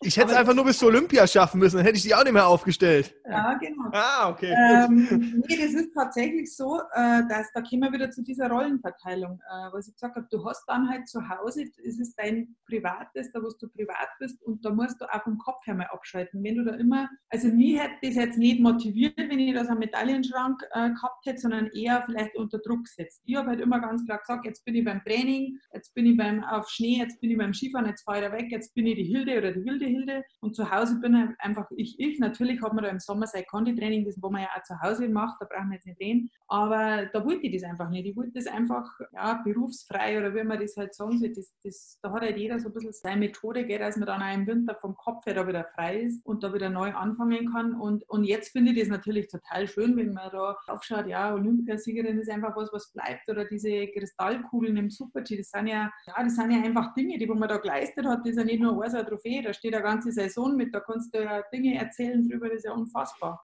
Finde ich halt jetzt geil. Damals habe ich halt, das sollten eigentlich nur fünf wie so quasi. Aber wenn du gerade darüber sprichst, dass du sagst, eigentlich wolltest du jede Saison irgendwie neu anfangen, dementsprechend waren die Trophäen dann eher versteckt. Wie nervig sind denn dann ständig diese Vergleiche von den Medien, wenn die dann auf dich zukommen und sagen, ja, aber hier vor vier Jahren, da bist du aber Olympiasiegerin geworden. Warum hat es denn dieses Jahr irgendwie nicht geklappt? Denkt man sich dann so, ja. Genau, das ist halt genau der Punkt, dass, dass man einfach immer irgendwo wieder von Null anfängt, dass man sich das alles wieder erarbeiten muss. Natürlich hat man eine gewisse Erfahrung und Gott sei Dank hat man das Skifahren dann schon so gut erlernt, dass man weiß, man ist da bei den Besten dabei. Aber es ist halt dann eben immer der Unterschied. Es ist auch eine gute Saison, wenn du fünf, sechs Mal Fünfte wärst. Dann bist du halt am Ende Fünfte in dieser Gesamtwertung. Aber du hast halt nichts gewonnen. Gell? Wenn du halt sechs, sieben Rennen hast und um da dies, dann am Ende ganz oben zu sein, dann musst du halt bei jedem Rennen eigentlich unter die drei sein. Und da muss man halt einfach vom Kopf her erfüllt sein. Das, da hilft es nicht nur, wenn ich gut Skifahren kann. Das ist einfach so. Darum hat da halt jeder so seine Methode. Und bei mir war halt das immer,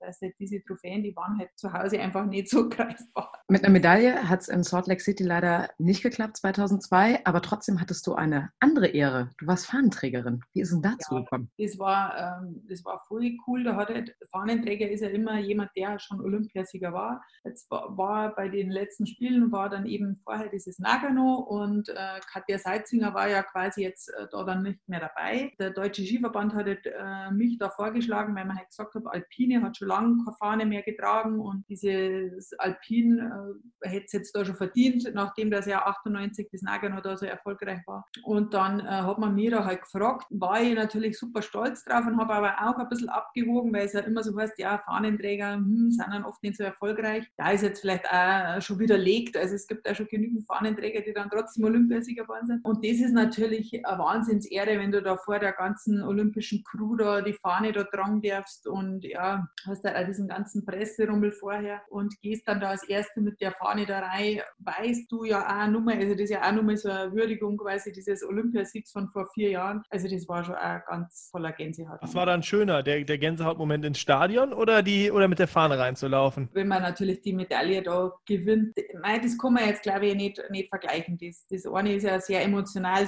gerade passiert und auf das andere bereitet man sich ja ein bisschen äh, vor da ist man halt nur ein bisschen mit mehr Stolz erfüllt, wenn man so Fahne äh, da natürlich rein. Zu diesem Zeitpunkt wusstest du leider noch nicht, dass es dann auch deine letzten Spiele sein werden, ähm, denn Verletzung auch ein großes Thema bei dir. Ein Wadenbeinbruch 2000, ein Riss des vorderen Kreuzbandes im linken Knie 2002 und dann kam da dieser Trainingssturz in Copper Mountain in den USA in der Olympiasaison 2005, 2006. Was ist da passiert? Jetlag sozusagen.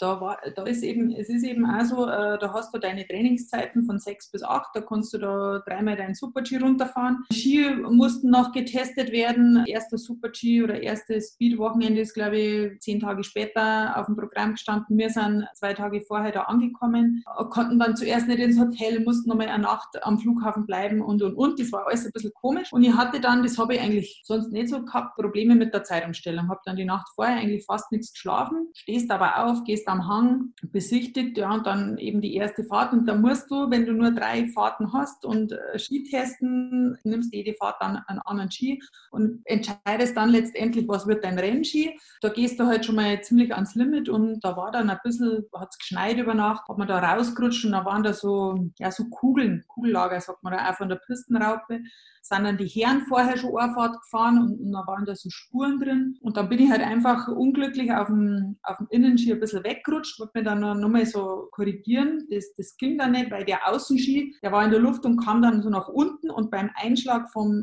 äh, im Boden wieder hat es mich dann über den so drüber katapultiert und da habe ich mir ziemlich äh, schlimm eigentlich am rechten Knie, habe ich mich da verletzt, hinteres Kreuzband und Schienbeinkopf und und und. Und dann bin ich halt da im Schnee gelegen und dann war mir da schon klar, das, das war es jetzt für die Saison. Das war einfach total unglücklich und auch ein bisschen dumm von mir, weil da war es echt jetzt gescheit gewesen, ich wäre einfach im Bett liegen geblieben, weil da war ich einfach nicht fit. Und dann, wenn du da mit 80 km/h Super-G-Training um mit zwei Stunden Schlaf, das, das geht einfach nicht. Ja. Das hatte ich jetzt auch nicht mehr, aber das ist immer leichter gesagt im Nachhinein. Ja, hätte, hätte Fahrradkette. Ne? Wären, die, wären die Trainer dann auch dafür bereit gewesen, wenn du gesagt hättest, du, ich fühle mich nicht gut, ich glaube, ich lasse das heute lieber? Also sind die Trainer dann auch so, dass die sagen, ja, okay, Hilde, wenn du ein schlechtes Gefühl hast, dann ähm, mach das nicht? Also ich glaube jetzt in dem, äh, in dem jetzt schon, wenn man da sagt, ich habe halt jetzt fast nichts geschlafen, Jetlag ist, äh, es geht jetzt einfach nicht, ich mache es nicht. Gerade jetzt bei einer Athletin, die ja doch schon, äh, ja, war ich fast 30, also da äh, glaube ich jetzt schon. Erfahren. Äh, erfahren, genau. Erfahren. Äh, einen Konsens gefunden hätte, dann, dass jetzt da kein Druck ausgeübt worden war. Aber mei, das, das ist natürlich in, in jedem Unternehmen, in jedem Betrieb, in jedem Wirtschaftsunternehmen ist es so, man hat seine Dinge abzuarbeiten, man geht hin, war da echt brutal gut in Form. Zu der Zeit, da hat, da hat alles richtig gut nochmal funktioniert und da wollte man halt dann einfach nur das i-Tüpfelchen, dass man ja richtig weiß, den, mei, da gibt es halt immer verschiedene Skimodelle, ist ja da auch schon so gewesen, eben Materialschlacht in Anführungszeichen, das ist ja nicht erst seit fünf Jahren, das hat man immer schon gehabt, diese Skitesterei. Und da möchte man halt dann eben sagen können, da habe ich alles dafür gemacht und, und das äh, hätte halt jetzt, in dem Fall war, war das halt ein bisschen eine ungünstige Entscheidung. Und dann war das halt leider dann auch gleich mal das Karriereende. Das war halt ein bisschen doof, die Auswirkung. Du hast gerade gesagt, in dem Moment, als du äh, gefallen bist, war dir klar, dass die Saison vorbei war.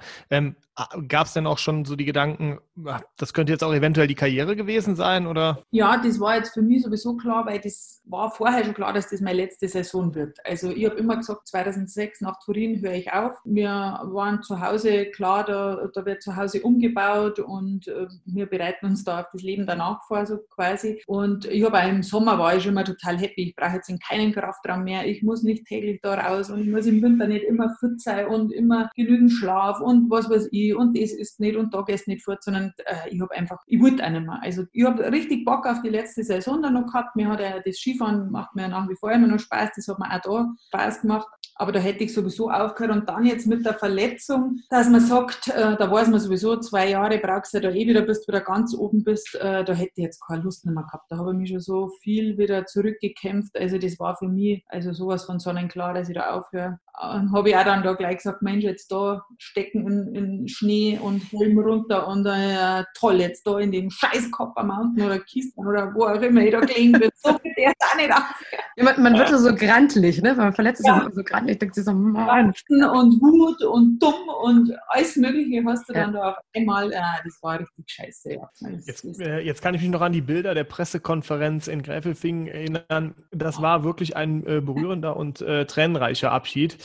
Wird da in so einem Moment dann nochmal bewusst, was da jetzt wirklich vorbei ist? Da war ich eigentlich total sauer, weil zum Beispiel die Bildzeitung das vorher schon wieder geschrieben hat, dass ich aufhöre. Und diese Machtlosigkeit, gell? dieses Ausgeliefertsein, dass die das schreiben und, und diesen Respekt nicht haben, dass sie jemand, der 15 Jahre einfach einen Lebensabschnitt beendet, dass er das nicht selber sagen kann, sondern dass die da so ein super toller Reporter jetzt da so wichtig machen. Also das hat mich, und man so machtlos ist. Das hat mich da geärgert. Aber wie sind die an die Informationen gekommen? Weil du bist ja nicht hingegangen zur Bildzeitung und hast gesagt, übrigens, wollt ihr schon mal raushauen, dass ich aufhöre? Ja, die haben halt, ähm, wie das ist halt, die ja Journalisten. Die Zeitung arbeiten, genau. Ja. Die, die setzen das halt einfach mal voraus, dass das so ist. Die Vermutung lag natürlich nahe, dass es so ist. Ich bin ja da quasi, ich glaube am 16. November war die Verletzung und der Rücktritt ja dann erst fünf Tage später, da bin ich ja dann erst zurück, dann operiert worden, dann bis dann die PK war, da hast du dann mal wieder zwei, drei Tage gebraucht, bis du da vor so eine Presse kannst. Und das hat mich dann eigentlich geärgert und natürlich, ich habe mir das immer schon so gewünscht, dass ich entweder mit einem Dirndlgewand oder mit einem, mit einem Glasel Bier oder Schnaps oder sonst irgendwas die, die meine letzte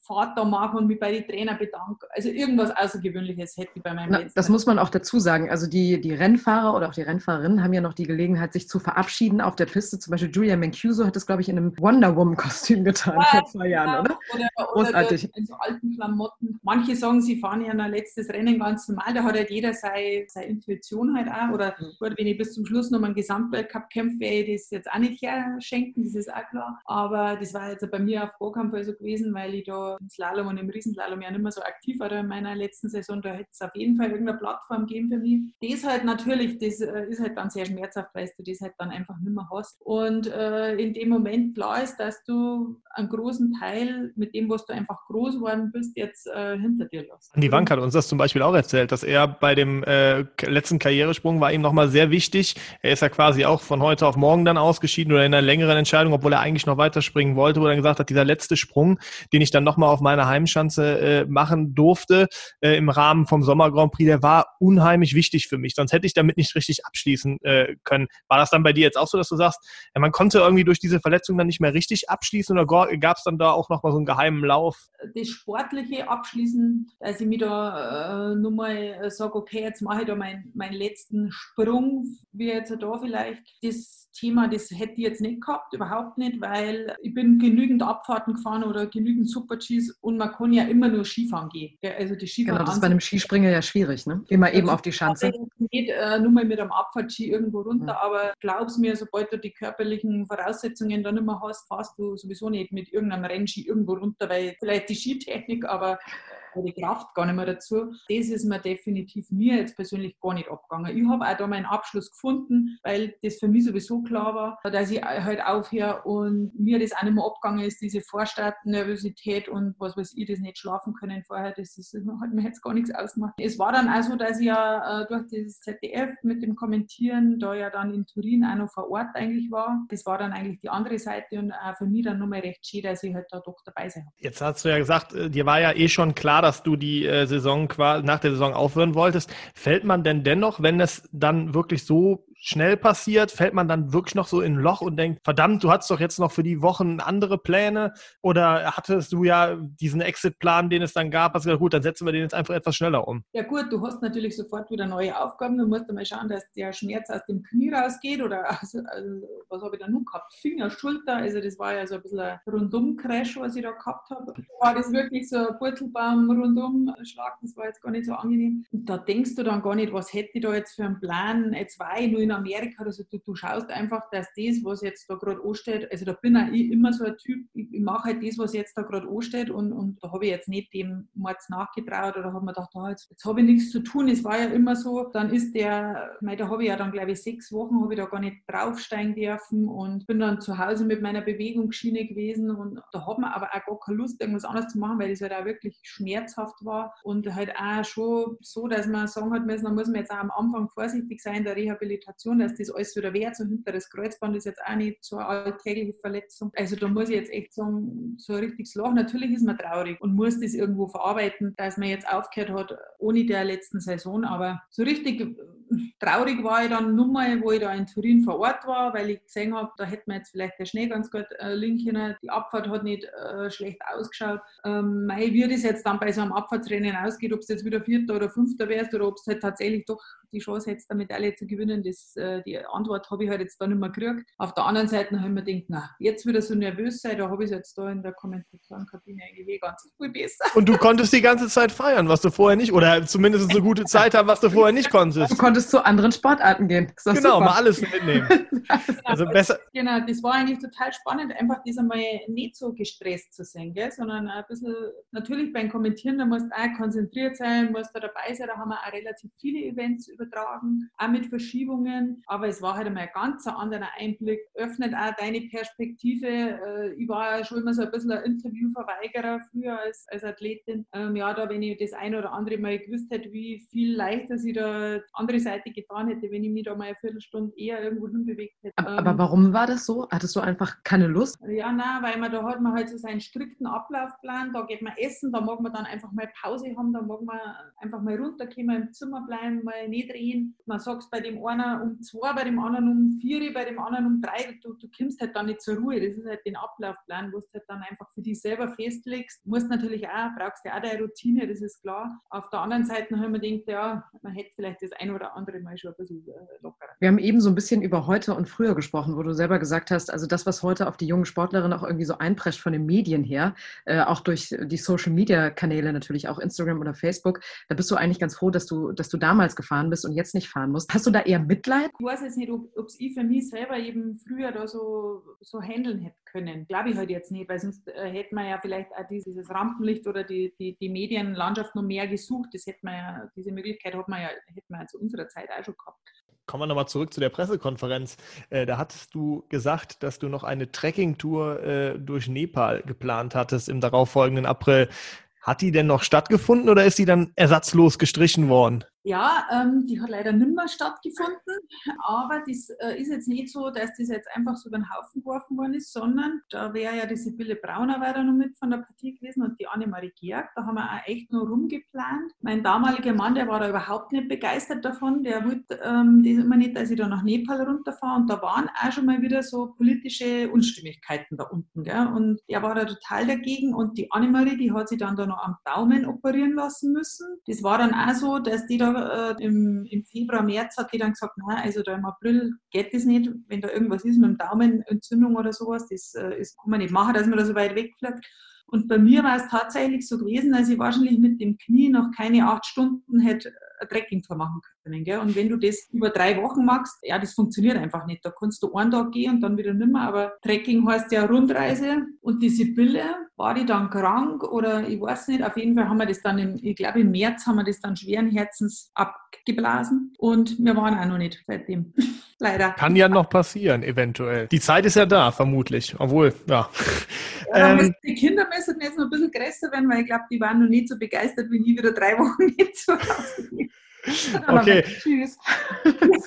Dann hast du damals schon mal, äh, dann hast du eben noch angesprochen, du warst äh, ja dann doch bei Olympia mit in Turin äh, mit dem ZDF. Wie ist es denn dazu gekommen? Ja, da waren, ähm, sage ich mal, vorher schon des öfteren Gespräche, ob das für mich äh, interessant wäre, zu also Moderation oder Co-Kommentator Aris Danzelli bei den Damenrennen. Da habe ich mich noch gar nicht verletzt. Da waren schon mal so, war so mal die Idee. Da habe ich gesagt, grundsätzlich glaube ich schon, aber ich brauche halt ein bisschen Ausbildung in die Richtung, aber grundsätzlich könnte mir das schon vorstellen. Ja, und dann habe ich mich da eben verletzt und dann ist es einfach alles so ein bisschen schneller gegangen und ich habe ja, bin ja da sogar schon im Mitte Januar, glaube ich, war das, äh, im Parklein Kirchheim das erste Mal dann dabei gewesen. Das war natürlich super, weil der Übergang toll war vom Leistungssport zu der nächsten, zum nächsten Schritt Schritt, sage ich mal, des Geldverdienens oder ja, der, der Arbeitswelt, weil man macht sich da natürlich auch so seine Gedanken, was macht man dann, was arbeitet man, in welche Richtung entwickelt man sich. Und da war das einfach mit dem Kommentieren, war super. Das ist dann auch mit den Kindern, hat man das gut kombinieren können, weil halt Oma und Opa, die waren nebenan und wenn jetzt ich da am Wochenende weg war und mein Mann als Trainer unterwegs war, dann waren die Kinder bei Oma und Opa. Also das war echt total cool so ist ähm, aus, der, aus dem vorigen losen Gespräch quasi da gleich eine ganz konkrete Zusammenarbeit. Ja, und du bist ja auch noch in einigen anderen TV-Shows unterwegs gewesen, unter anderem bei einer meiner wirklichen Lieblingssendungen, Ewige Helden auf Vox. Äh, da mussten acht ehemalige Sportstars bei verschiedenen Challenges gegeneinander antreten, unter anderem ja auch du. Warum hast du da mitgemacht? Gute Frage. Warum habe ich da jetzt Im Nachhinein. Oh. Denkst du dir das heute immer noch? Warum habe ich da mitgemacht? Oder weil du das jetzt so sagtest? Das war eine total coole Erfahrung und ich bin total dankbar, dass ich das gemacht habe. Dass ich, da war jetzt eher die Herausforderung, einfach auch, dass man es zu Hause organisiert. Die Anfrage wäre für die Staffel vorher schon mal da gewesen. Da war der Benedikt einfach noch zu klein. Da ist man ja auch drei Wochen am Stück, waren wir da quasi in Spanien bei den Dreharbeiten im September. Dann habe ich ja noch auch zwei schulpflichtige Kinder der Mann geht in die Arbeit. Also das ist ja jetzt nicht so, dass ich bin zwar nicht unabkömmlich, aber der Alltag ist halt schon also organisiert, dass ich meine Aufgaben habe. Nach der Geburt von Benedikt wäre das auf jeden Fall noch gar nicht gegangen, weil auch die körperliche Fitness da jetzt nicht äh, da ist. Ist ja doch dann schon das dritte Kind und, und das Alter ist jetzt nicht gerade, dass ich vor drei Jahren aus dem Leistungssport. Du bist doch erst 29. Genau, ich habe ja erst 30 aufgehört. Was, schon 29? Hätte ich jetzt nicht gedacht.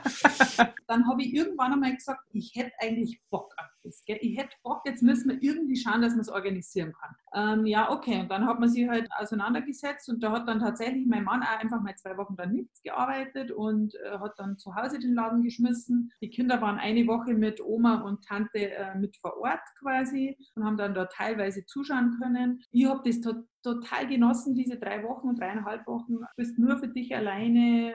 Natürlich magst du Sport, hast von früh bis abends da irgendwo ein Mikro und musst Rede und Anwalt stehen. Aber wir waren so eine tolle Clique, also die, die Zusammensetzung der unserer Staffel. Bei mir war zu dem Zeitpunkt einfach wirklich früh nur mal wieder ein kleines Kind, Familie, Kinder, sehr viel zu Hause. Und da hast du einfach in den Sportbereich wieder ein bisschen mehr, mehr Einblick und habe dann selber da auch wieder angefangen, regelmäßiger Sport zu machen. Und ähm, ja, da vor Ort, das war sowieso total super. Drei Wochen tollstes Wetter und war echt schön. Also kann man sagen, du hast in diesen drei Wochen ein bisschen Energie getankt. Definitiv. Definitiv. Ja, und einer, das ist auch ein lustiger Funfact, und zwar der in der Staffel mit dabei war, ähm, war ja Pascal Hens, der ehemalige Weltklasse-Handballspieler. Der hat ja auch die Let's Dance-Staffel letztes Jahr gewonnen. Wäre das auch was für dich? da haben wir jetzt auch schon oft äh, äh, geschmunzelt. Wir haben ja natürlich Dance äh, letztes Jahr intensivst verfolgt. Und auch angerufen. Genau, Pascal ja, Hens Fanclub. Und wir waren da auch, ähm, während die Staffel auch gelaufen ist, waren wir da mal in Hamburg, äh, sowieso geplant, äh, geplanter Urlaub letztes Jahr Pfingsten. Und äh, da haben wir dann vorher schon mal geredet, ja, da ist der Pascal eh schon längst ausgeschieden. Und dann war der da tatsächlich immer noch dabei. Gell? Das war ja auch total lustig. Also das war, war echt... Das Vertrauen war jetzt nicht so groß ins Tanzen, höre ich daraus. Nee, hat aber seine Frau auch gesagt. Also nicht also, okay. Und auch er selber hat das so eingeschätzt. Da haben wir da auch schon mal drüber diskutiert. Das ist natürlich schon Wahnsinn. Also die, der Pascal, der hat da wirklich acht Stunden am Tag täglich getanzt mit der ICAT wenn man gar nicht tanzen kann, um da irgendeinen Tanz sich zu merken oder da einen Rhythmus zu finden, da brauchst du einfach diese, diesen Umfang. Das könnte ich jetzt einfach nicht leisten. Und ich habe mir es nochmal ernsthaft überlegt, die erste Staffel von Dancing on Ice, die ist ja letztes Jahr im Januar gelaufen. Da haben wir mal ernsthaft überlegt, da war Anfrage da, aber das ist für mich ist das einfach zu Hause einfach nicht leistbar über so einen langen Zeitraum, dass ich da äh, so viel am Tag trainiere, weil dann ist der Alltag halt, das müsste man dann so anders organisieren und ich bin mir auch nicht sicher, ob ich das körperlich so durchhalten könnte. Das Tanzen mit den Knie, mit dem Rücken, dann auf Eis mit den Schlittschuhen. Das ist jetzt einfach was, da wo ich jetzt sage, nein, also meinen sportlichen Zenit, den habe ich jetzt da definitiv überschritten. Wenn ich das machen wollte, müsste ich das mit dem Aufwand machen, den jetzt da auch der Pascal an den Tag gelegt hat, entweder gescheit oder gar nicht. Und bevor ich mich da blamier, tänzerisch, ich das lieber. Also bei Ewige Helden hast du auf jeden Fall eine sehr gute Figur gemacht, das kann ich sagen. Und auch bei 2018, wo wir uns beide kennengelernt haben. Ja, Vor zwei. Jahren. Das war auch eine ganz tolle Folge. Ah, beim Curling, gell? Genau, beim Curling, ja. Mit, äh, Wer hat gewonnen? Case, mit dem Beauty Case. Genau, aber genau. ihr habt gewonnen. Ihr habt das Curling gewonnen, das weiß ich sogar noch. Ja. Und Johanna Klum war nämlich noch, glaube ich, im fünften Monat schwanger. Auf jeden Fall schon schwanger. Ja. Genau. Also die, die Liebe zum Tanzen wird es dann wahrscheinlich nicht werden. Ski zu fahren, das war ja jahrelang deine eine große Liebe, bei der du auch deine andere große Liebe kennengelernt hast. Wolfgang Rassel, ja auch ehemaliger Skirennfahrer und dein Trainer.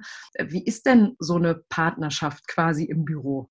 ja, schwierig. Äh, erstmal war das ja so, dass das relativ lang geheim war. Da waren wir schon ein paar, da haben wir bestimmt ein Jahr lang nichts gesagt, weil natürlich Fischen im eigenen Teich eigentlich nicht erlaubt ist, äh, wie der Wolfgang immer gesagt hat. Und dann ist das aber, hat man das auch irgendwann mal gemerkt, das ist jetzt doch nicht nur so eine kurze Beziehung, sondern halt doch was äh, tiefgehenderes. Und dann äh, ist man halt einmal hingegangen und hat das die Trainer so vermittelt. Und dann war eigentlich klar, dass er dann wahrscheinlich zu den Herren wechselt, äh, weil ich da im Skiteam auch immer noch Bestand hatte. Das haben die Trainer halt dann aber unter sich anders äh, geregelt, sodass er dann quasi letztendlich auch mein Trainer war, was jetzt am Anfang eigentlich nur ganz gut funktioniert hat und dann aber halt auch immer ganz normal zu Reibereien geführt hat, weil der eine meint, äh, er wird benachteiligt. Ich selber habe mich auch oft benachteiligt gefühlt, weil man halt immer versucht hat, die Distanz zu wahren, ja nicht zu viel Persönliches da hineinzulegen und das war jetzt schon schwieriger. Also das, ja, ich war immer dafür, der Wolfgang eigentlich auch, dass man es trennt, aber das hat sich halt dann doch anders äh, irgendwie zu zugetragen und jetzt rein sportlich, sage ich mal, war das auch total gut für mich, weil ich habe einen Wolfgang in der C-Mannschaft schon als Trainer gekriegt und wir haben als Trainer und Aktive immer einfach dieselbe Sprache gesprochen. Gell? Das ist jetzt beim Skifahren schon, wie fährst du Tor an, wie legst du den Lauf an, wie setzt du eine Skitechnik oder einer korrigiert eher mehr die Arme, der nächste eher mehr von die Beine her. Das ist schon, das muss schon einmal harmonieren. Das hat jetzt da bei uns immer ganz gut funktioniert und ich darf auch sagen, er war ja dann der 98 und auch 97 äh, Techniktrainer bei uns. Und, und der hat auch deinen Slalom-Goldlauf in Nagano gesteckt. Genau, den, den ja. zweiten Lauf, der ist jetzt zwar schon am Tag vorher gesetzt worden, also da hat der das jetzt noch gar nicht gewusst, dass ich da auf Goldkurs sein könnte. Aber also sportlich hat das immer schon gut funktioniert, aber es war halt dann in, in der Mannschaft und dann auch zwischen uns, das war schon belastend. Also es war dann schon leichter, wo er nicht mehr eigentlich Trainer im Team war. Das, äh, das war die Liebe meines Lebens. Ich habe den vorher mal auf einem Bild gesehen, da habe ich sowieso gewusst, den heirate ich mal. Also das war. Das war ganz klar direkt. Sehr ja, gut. wenn man so eine, so eine Bravo aufblättert und sagt, den heirate ich mal, den Superstar. Zeitung, da ist der abgebildet gewesen, weil er mit Medaille bei der Junioren-WM äh, gewonnen hat und dann habe ich das gesehen, naja, den heirate ich sowieso mal. Ich finde es gut, wenn man seinen klaren Typ hat und sagt, der muss es sein, Ziel gesetzt, abgeholt, Feierabend. Sehr gut. Ja, da hast du, ersparst du dir Stress ohne Ende, das sage ich Auf jeden Fall, auf jeden Fall. Du kannst alles absagen, was reinkommt. Nee, nee, ich bin, es ist schon nee, vorbei, alles gut. Ich bin schon vergeben, aber bist du doch gar nicht, doch bin ich. Ja, das ist halt dann tatsächlich genauso gelaufen. Also da, ähm, nee, hätte ich nie bereut. Aber kommen wir nochmal auf das Sportliche zurück. Du hast ja gerade gesagt, er hat den zweiten Lauf in Nagano gesteckt. Wie ist das denn, wenn man dann da oben steht? Ist das dann beruhigend, dass man weiß, okay, mein Partner hat jetzt diesen Lauf gesteckt? Oder ist es eher Druck dahinter, dass man denkt, okay, der muss jetzt gut werden? Ansonsten kriege ich Ärger. Also das war zum Beispiel nicht, ich glaube nicht einmal in einer Zehntelsekunde in meinem Kopf drin, dass der Lauf jetzt von unserem Trainer oder, oder gar von meinem Partner äh, gesteckt war. Also überhaupt nicht. Da gehst du raus, du hast ja deinen ersten äh, Durchgang, den besichtigst du ja vorher, dann fährst du den, dann hast du wieder deine Besichtigungszeit, wann du Zeit hast, den durchzurutschen, dir einzuprägen. Und da geht es einfach nur darum, dass man sich den Charakter des Laufes einprägt und, und die wichtigen Stellen sich merkt, wenn man dann da in Höchstgeschwindigkeit da runterfährt, um da die Geschwindigkeit und einfach die schnellste Zeit durch den Lauf zu fahren. Und da habe ich nicht einmal da dran gedacht, das wäre dann auch wahrscheinlich eher dann negativ gewesen, da hätte man sich wirklich einen Druck dann aufbauen können. Das habe ich jetzt an dem Tag da überhaupt äh, nie verspürt. Ja, wie du eben auch schon gesagt hast, auch als du unten im Ziel gestanden hast, hast du ja auch erst dann registriert, dass da überhaupt Menschen sind. Das ist dann eher im Nachhinein ein bisschen bewusst worden, wo es ja, ja, ja, da hat ja ihrer Mann hat ja das gesteckt, ist ja klar. Und oh, der hat ja für sie gesteckt und so. Ich denke, man kann ja alles immer jeden vermiesen, gell? Der Neid ist ja. ja da immer, das geht immer ganz gut. Für mich persönlich hat das eigentlich jetzt nie einen Ausschlag gegeben und es hat auch der, der Wofel nie gesagt, habe ich da einen guten Lauf gesetzt. Also das äh, überhaupt nicht. Ich glaube, was man auch immer wieder vergisst, das ist zwar schön und gut, wenn der Lauf halt eben von jemandem gesteckt wird, den man kennt, aber den Berg hat er ja nicht gebaut. Also so wie steil der halt eben ist. Und auch er, er hat, er hat ja einen, einen, recht schwierigen Lauf gesetzt, vor allem für die, äh, für die Schneeverhältnisse, die sind halt ein bisschen weich geworden dann, weil es da so warm war an dem Tag. Das konnte er jetzt vorher auch nicht wissen. Der, der wurde schon einen Tag vorher gesetzt. Und da hat es ja wahnsinnig viele rausgehauen. Da sind dann die ersten 15 sind damals umgedreht worden. Da sind, glaube ich, von den ersten fünf, die gefahren sind, ist, glaube ich, überhaupt bloß einer ins Ziel gekommen, weil es damals so enge Kombination war. Und das weiß ich dann schon. Da hat mein Servicemann dann am Start gesagt, möchtest nicht einmal das anschauen, da, da, da, da stürzen alle. Dann sage ich, lass mir meine Ruhe, ich weiß, wie ich da unten zu fahren habe, das ist mir völlig egal. Da muss ich halt dann da das und das so und so machen. Dann sagt er, ja genau, das war da, das hat mich auch nicht gestresst, dass der da jetzt einen Lauf gesetzt hat, wo die anderen Probleme gehabt hätten oder so. Das war mir wurscht, das war sein Job und das andere war mein Job. Kommen wir nochmal zurück zu dieser großen Liebe. Ähm, diese große Verbundenheit zwischen euch beiden, die besteht ja immer noch weit über das Irdische hinaus, wenn man das so sagen kann. Denn du hast etwas in deinem Leben leider erleben müssen, was man äh, wirklich niemandem wünscht. Und zwar hast du vor zehn Jahren deinen Partner verloren, völlig unerwartet durch Herzversagen. Wie hast du diese Zeit damals erlebt? Ja, also erlebt äh, eigentlich total krass, natürlich unerwartet, Schock also der, die Nachricht kam da, der äh, Wolfgang hat dann letztendlich einen Ortenriss gehabt er ist als, als Kind, hat er da im Grunde schon Probleme gehabt, hat er da, ähm, ist da operiert worden, als er neun Jahre alt war. Da hat sich halt jetzt da in letzter Zeit, bevor das dann gerissen ist, im, im Großen und Ganzen ein großes Aneurysma gebildet. Hat man aber jetzt nicht so auf dem Schirm gehabt und das auch nicht immer kontrollieren lassen, weil sonst hätte man es vielleicht früher erkannt. Und da war die Zeit so, dass ich da einen 15 Monat alten und äh, zweieinhalb Jahre altes Kind zu Hause hatte und ein neu gebautes Haus und äh, viel Verantwortung Verantwortung und eigentlich keinen Plan, was das jetzt eigentlich soll. Also das war, das war brutal, weil irgendwie der Boden war weg. Ähm, du hast, ich habe eigentlich nicht so genau gewusst, wie ich das jetzt handhaben soll und habe mich dann immer nur probiert, ähm, dass man, wie man halt in Schocksituationen agiert, ähm, sich beruhigt, trotzdem kühlen Kopf bewahrt, einen Tagesablauf reinzubringen. Die Kinder, mein Gott, die haben ja da nicht geschlafen, die haben, die, die waren ja, die waren einfach, weil sie halt so klar waren, gell, diese zwei Wickelkinder im Grunde nur einmal wer der wach und braucht was, am nächsten Mal der. Also das war schon sehr, sehr anstrengend. Da waren dann auch die, die Schwiegerleute, also Wolfgangs Eltern sind ja nebenan, die haben dann die jede dritte, vierte Nacht haben die einmal bei Oma und Opa geschlafen, damit ich mal wieder ein bisschen schlafen konnte. Aber so richtig, ähm, ja, man hat halt dann versucht, habe ich halt dann versucht, den Alltag wieder neu zu organisieren, weil so nach vier, sechs Wochen merkst einfach, der kommt jetzt wirklich nicht mehr. Du musst jetzt was ändern. Also das geht auf Dauer nicht so.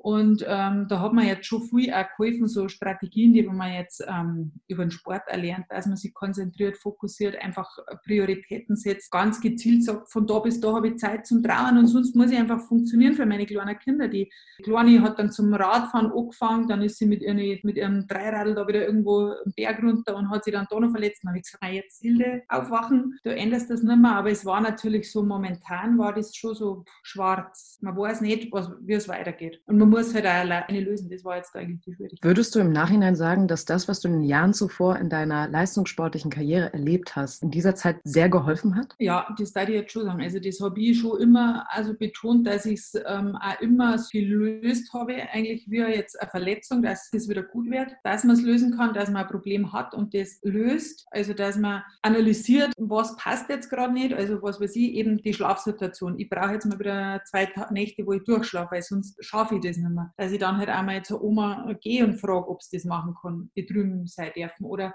wenn man dann später mal wieder das Bedürfnis gehabt hat, man mehr hat mal wieder mit Freundinnen zum Pizza essen geht, dass man halt dann auch bei der Oma fragt, ob sie auf die Kinder aufpasst. Also immer sehr lösungsorientiert und halt auch dieses Konzentrieren und sich Dinge einteilen. Also die, das sind lauter Dinge, die ich halt hergenommen habe, was ich aus dem Sport gelernt habe. Ist ja klar, auf was sollte man zurückgreifen? Immer das, was man kann, auf das greift man zurück natürlich. Ich möchte dieses Trauma irgendwie aktiv angehen und bearbeiten, damit man das nicht mein Leben lang bleibt. Dass ich dann auch wieder frei wäre und ich kann es ja nicht ändern. Gell? Das ist ja, das Schlimme ist ja, du musst ja irgendwann mal merken, du kannst das nicht ändern. Das ist ja so und ob das Fass jetzt voll ist oder leer ist, das bleibt jetzt dir selber überlassen. Du selbst, also das habe ich sehr schnell gemerkt. Ich mache morgens diese Fensterläden auf, die Sonne scheint und Frechheit, es ist wieder schönes Wetter, obwohl ich mich gar nicht so danach fühle. Gell?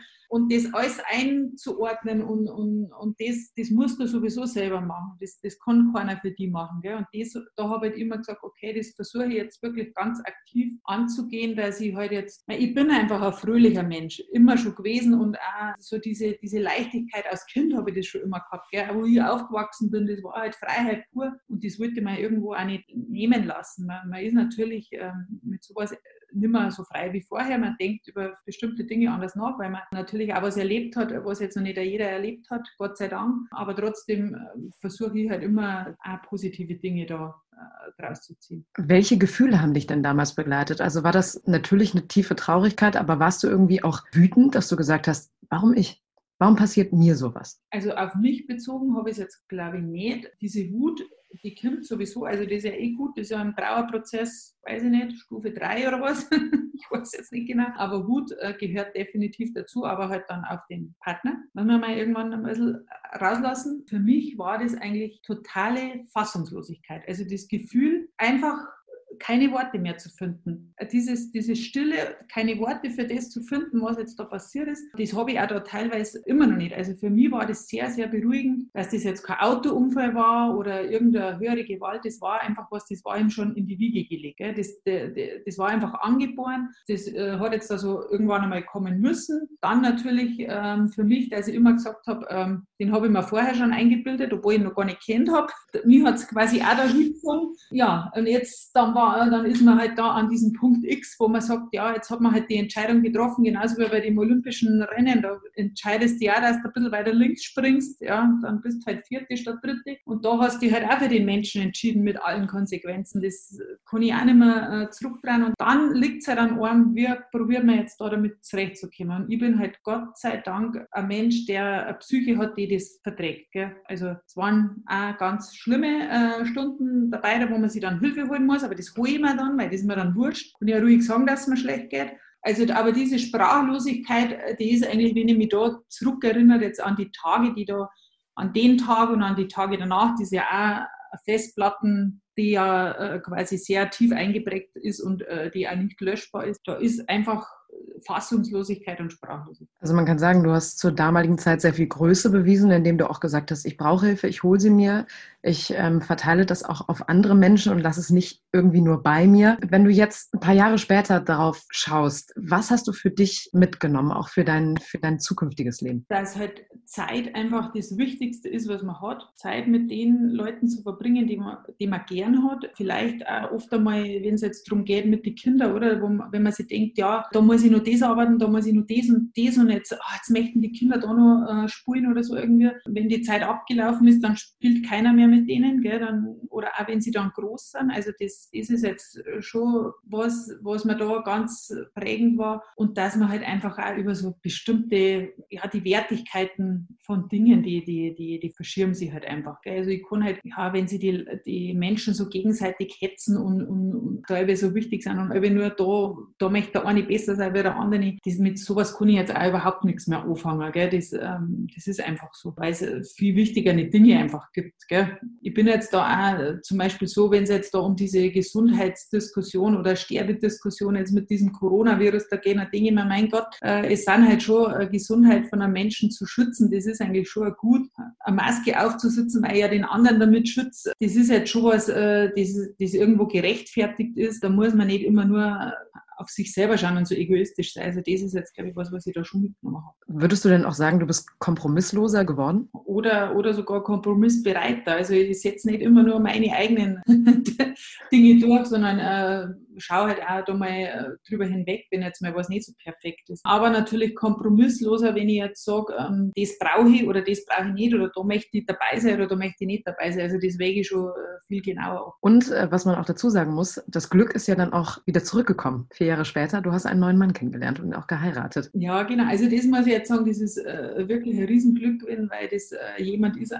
eigentlich aus, aus, aus, meiner Gegend, also der nicht so weit wegkommt, kann, könnte man könnte ja jemand kennenlernen, der München oder sonst irgendwas. Es war dann einfach also, wie ich schon gesagt habe, ich wollte dieses Thema überwinden, dass man einmal wieder offen ist für, für Beziehungen, weil für mich klar war, die Kinder alleine zu erziehen, das, das ist nicht, das bin nicht ich, das ist nicht die Intuition auch nicht von Wolfgang und von mir gewesen, die Freiheit, die, ja, die, dass man die Kinder auch Stütze ist, das, und ich so allein, das, das bin einfach ich nicht, da war, war, war mir auch zu viel Verantwortung. Und da habe ich echt einen sehr verständnisvollen Mann, der steht mit beiden Beinen im Leben, der hat einen Job, der wo ihm wahnsinnig viel Spaß macht, wo er total gut sich auskennt, auch schon so ein bisschen leistungssportmäßig den betreibt, also ganz, äh, muss immer alles perfekt sein und das meiste vom meisten muss man wissen und und und. Und aber auf der anderen Seite auch sehr einfühlsam und verständnisvoll ist die Richtung, was jetzt mit den Kindern ist, was jetzt da am Anfang, ja, dass man sich da einfach als Familie findet. Er hat ja selber einen Sohn auch, der gelegentlich, also wochenweise auch bei uns ist. Und also das, das war zwar am Anfang ein bisschen Arbeit, aber war halt schon so, dass ich mich da ziemlich gut oder einfach total gut auf ihn habe einlassen können. Bevor du ihn kennengelernt hast, hättest du jemals daran gedacht, nochmal dich verlieben zu können? Das sind einfach, das geht so schrittweise. Irgendwo habe ich mir schon gedacht, dass es mal so käme wird, weil eben ja gerade gesagt habe, das alleine zu schaffen für mich irgendwie gar nicht zur, zur Debatte war. Ähm, oder ich mir halt nicht vorstellen habe können. Und ähm, und dann war das auch so, dass ich mit dem Wofall da auch schon mal drüber geredet habe, jetzt nicht speziell, wenn, wenn jetzt er oder ich stirbt, dass man sich wieder neu verliebt oder einen neuen Partner hat, aber das passiert ja doch im Umfeld das ein oder andere Mal. Und da spricht man auch drüber und da weiß ich auch von innigster Überzeugung, hat er das einmal gesagt, man, das war jetzt demjenigen schon zu wünschen, dass er wieder jemand hat. Also äh, kann ich mir jetzt auch nicht vorstellen, dass er da was dagegen gehabt hätte. Natürlich hätte er zu Lebzeiten was dagegen gehabt, hoffe ich halt, aber hm. wenn er selber nicht da ist, mein Gott. Kann man auch verstehen dann. Kann ich jetzt auch nicht helfen. Also da habe ich auch dahingehend nie ein schlechtes Wissen gehabt. Ja, das, also das, wenn man jetzt im Nachhinein auch betrachtet, das war jetzt wieder eine totale äh, glückliche äh, Fügung, dass das auch mit den Kindern alles so funktioniert. Das ist nicht selbstverständlich, das muss man auch sagen. Ich glaube, wenn man seinen Partner wirklich liebt, dann wünscht man ihm, dass er glücklich ist. Und ich denke, das ist dann da auch so eine Verbindung, die man dann irgendwie ja, weiter mitnimmt. Riecht man sie sowieso so, wie man es mag. Aber genau. Das schon, das schon. Du bist auf der, auf der Piste die Speed Queen gewesen, eine absolute Allrounderin mit Disziplinen Abfahrt, Super G, Riesenslalom, Slalom und der Kombination. Hast dich mal mit Geschwindigkeiten von bis zu 140 Stundenkilometern den Hang runtergestürzt. Da denken viele Menschen ja, als Alpiner muss man so ein richtiger Draufgänger-Typ sein, den Tanz auf der äh, Rasierklinge quasi lieben. Aber was bist du denn für ein Mönch, äh, ein Mönch, ein Mensch? Wie würdest du dich denn beschreiben? Jetzt nicht als Mönch, sondern eher als Mensch. Also ich glaube, dass ich grundsätzlich eigentlich lustig bin, humorvoll, dass ich mich, äh, bin auch gesellig, also ich mag auch gern äh, unter Menschen sein. Ja, ich bin jetzt glaube ich, nicht vorsichtig oder nicht zurückhaltend. Ich bin aber jetzt auch nicht so ein brutaler Draufgänger-Typ. Also ich brauche jetzt kein Motorradl oder ich brauche kein, also so diesen Geschwindigkeitsrausch außerhalb der Piste, den brauche ich jetzt eigentlich nicht. Da bin ich dann wieder zu vorsichtig, weil ich glaube, dass ich, wenn ich Motorradl fahren würde, das würde, glaube ich, für mich nicht gut ausgehen. Bei den Autos bin ich jetzt auch nicht so, dass ich unbedingt sage, da muss ich jetzt unbedingt eine riesen schnelle Kiste haben. Bin dann aber auch gerne mal wieder für mich alleine. Also ich hätte jetzt gar habe gar kein Problem, einmal eine Woche alleine Urlaub zu machen, da kann ich mich beschäftigen, kann was mit mir selber anfangen, brauche diese Auszeiten auch oft wieder. Also wenn ich viel Leid um mich herum habe, viele Dinge an einem Tag einmal organisieren muss, dann sitze ich auch gerne mal zum Meditieren wieder hin, dass ich diese Ruhe, diese Stille finde. Das habe ich während meiner aktiven Zeit wahnsinnig viel gemacht dass man sich da gut fokussieren kann. Also was ich nicht bin, ähm, das ist so, so grantig und zwider und äh, so ein Eigenbrödler, das bin ich jetzt nicht. Ansonsten bin ich, glaube ich, da für alles ganz gut zu haben. Das können wir alles nur bestätigen, was du jetzt gerade gesagt hast, zumindest in den äh, anderthalb Stunden, die wir jetzt schon reden. Ähm, ja. Jetzt stellt sich auch für mich noch eine Frage, wenn du dich dann heute auf die Bretter stellst, geht es dann wieder mit Speedy-Pisten runter oder doch jetzt eher so die gemütliche Genießerin, die so guckt, ach schön, die Berge, herrlich? Das ist quasi so, dass dass das zwei Fahrten ein bisschen mit Speed und Tempo und, und Kraft ist und dann tut man das Knie und der Rücken und, und dann denke ich mir, oh, weiter ausreizen ist jetzt nicht, weil sonst liegst du nämlich auf der hm, Piste und dann mache ich eher wieder gemütlicher. Wenn ich jetzt alleine zum Skifahren gehe, ich habe ja, bin, gehe ja schon oft jetzt mit den Kindern, die Größeren fahren jetzt alleine. Der Benedikt war jetzt quasi in dem Winter nur mal so, dass man dass man es ihm halt lernen muss, dass er äh, auch dann alleine fahren kann. Da bin ich dann eher schon gemütlicher unterwegs fahre mit einem Slalom-Ski, da wo man von Haus aus viele Kurven machen muss. Ja, die Pisten sind ja jetzt nicht für mich alleine abgesteckt, die können da die Leute da nicht. du fährst gerne den Slalom um die Leute rum quasi, ne? Ja, genau. Also, das ist dann wie so ein Gerücht, was kursiert. Oh, Hilde Gerg ist auf der Piste. Aller zur Seite. Oder direkt stehen bleiben als Stange. Zack. Und dann wieder rum. Zack, zack, zack. Nein, nein, haben, die, haben die Kinder denn haben die Kinder denn schon mal äh, die Bilder gesehen, wie du gefahren bist? Oder interessieren die sich so ein bisschen dafür? Ja, die haben das jetzt mittlerweile äh, schon mitgekriegt. So, so, jung sind sie ja jetzt auch nicht mehr. Irgendwann wurde dieser äh, Lauf von Nagana jetzt mal äh, auf YouTube hochgeladen. Äh, das das Jahr war das, ne? 2019 war das, ne? Genau. Den könnt ihr euch übrigens bei unserer Story nochmal angucken. Der wird folgen. 100 Prozent. Ja, gut. Und dann, ähm, dann haben sie schon ein bisschen lachen müssen, weil Skifahren wird natürlich bei uns ähm, äh, verfolgt, wenn das live im Fernsehen kommt. Äh, da bin ich dann schon immer so, da, dass man da zuschauen muss, wenn man jetzt gerade nicht irgendeine Unternehmung hat oder selber beim Skifahren ist. Und boah, das ist ja Wahnsinn, wie sie damals gefahren seid und und und. Und sie sind jetzt selber mal ein bisschen so Kinderrennen gefahren weil ich bin halt die Mama und die Anna, die hasst es ja, dass die Mama da so bekannt ist, die mag das überhaupt nicht. Äh, der Wufel ist ein bisschen stolz, der hat ein bisschen andere Einstellung dazu. Aber, ähm, und der kleine Benedikt, der, ja, mein Gott, der ist jetzt da nicht klar. Dem, dem wird es auch noch gefallen, 100 Prozent. Wenn man sich jetzt äh, auf so ein Interview vorbereitet und ein bisschen recherchiert, dann geht man natürlich auch den Social Media Weg. Und ich war natürlich auch auf deiner Instagram-Seite. Du bist sehr häufig für äh, karitative Zwecke unterwegs. Warum ist das für dich so wichtig? Ich habe ja eine, äh, die heißt ja tatsächlich Hilde Gerg Stiftung. Das ist eine Unterstiftung von der COD Kinder- und Jugendstiftung. Da bin ich ja auf die Schule gegangen, COD Christophorus Schule, Berchtesgaden Sportgymnasium und die haben aber, dieses COD ist ja wie die Lebenshilfe quasi. Das ist ja eine Vereinigung, die, die mehrere Häuser und, und, und viel behinderte äh, Menschen auch betreut. Da bin ich schon, glaube ich, 2001 haben wir da ins Gespräch gekommen. Seitdem habe ich diese Stiftung schon. Äh, das hat man, da wollte ich einfach immer was zu zurückgeben, weil es halt bei mir im Sport und, und auch in der Kindheit, das war halt alles so, das ist halt immer alles so gut gelaufen und äh, das ist nicht selbstverständlich und da würde ich halt einfach was zurückgeben. Und mit dieser Schirmherrschaft für den äh, Young Wings Lauf, äh, da sind die, da ist, sind die äh, Gründerinnen oder die Stifterin, äh, ja, die Gründerin, die Münch Nikolaidis und die diesen Lauf gegründet hat, auf mich zugekommen, ob das nicht was für mich wäre, weil ich habe das auch schon erlebt. Das ist ja, seine, da wird ja für Kinder eingesetzt, die äh, verwaist sind quasi. Da habe ich mir dann diese Stiftung und die Stiftungsarbeit einmal genauer angeschaut und die machen echt so eine tolle Arbeit. Ich habe die jetzt während meinem Brauerprozess nicht gekannt, bin da nicht drüber gestolpert. Ähm, aber das ist ja so eine wertvolle Arbeit und, und der Austausch da untereinander, der macht mir wahnsinnig viel Spaß. Und da eben bei dem Lauf da als Schirmherrin äh, dabei zu sein, das ist einfach so eine schöne Community und die Kinder sind da also gern dabei und drum äh, ja, war einfach da hat einfach diese Persönlichkeit, die, die Zwischenmenschlichkeit hat da total gut gepasst und drum habe ich mir gedacht, ja, das kann ich eigentlich schon, kann ich eigentlich schon machen. Ja, äh, dann hast du natürlich für unseren guten Zweck quasi für die Heißzeitstiftung, nämlich äh,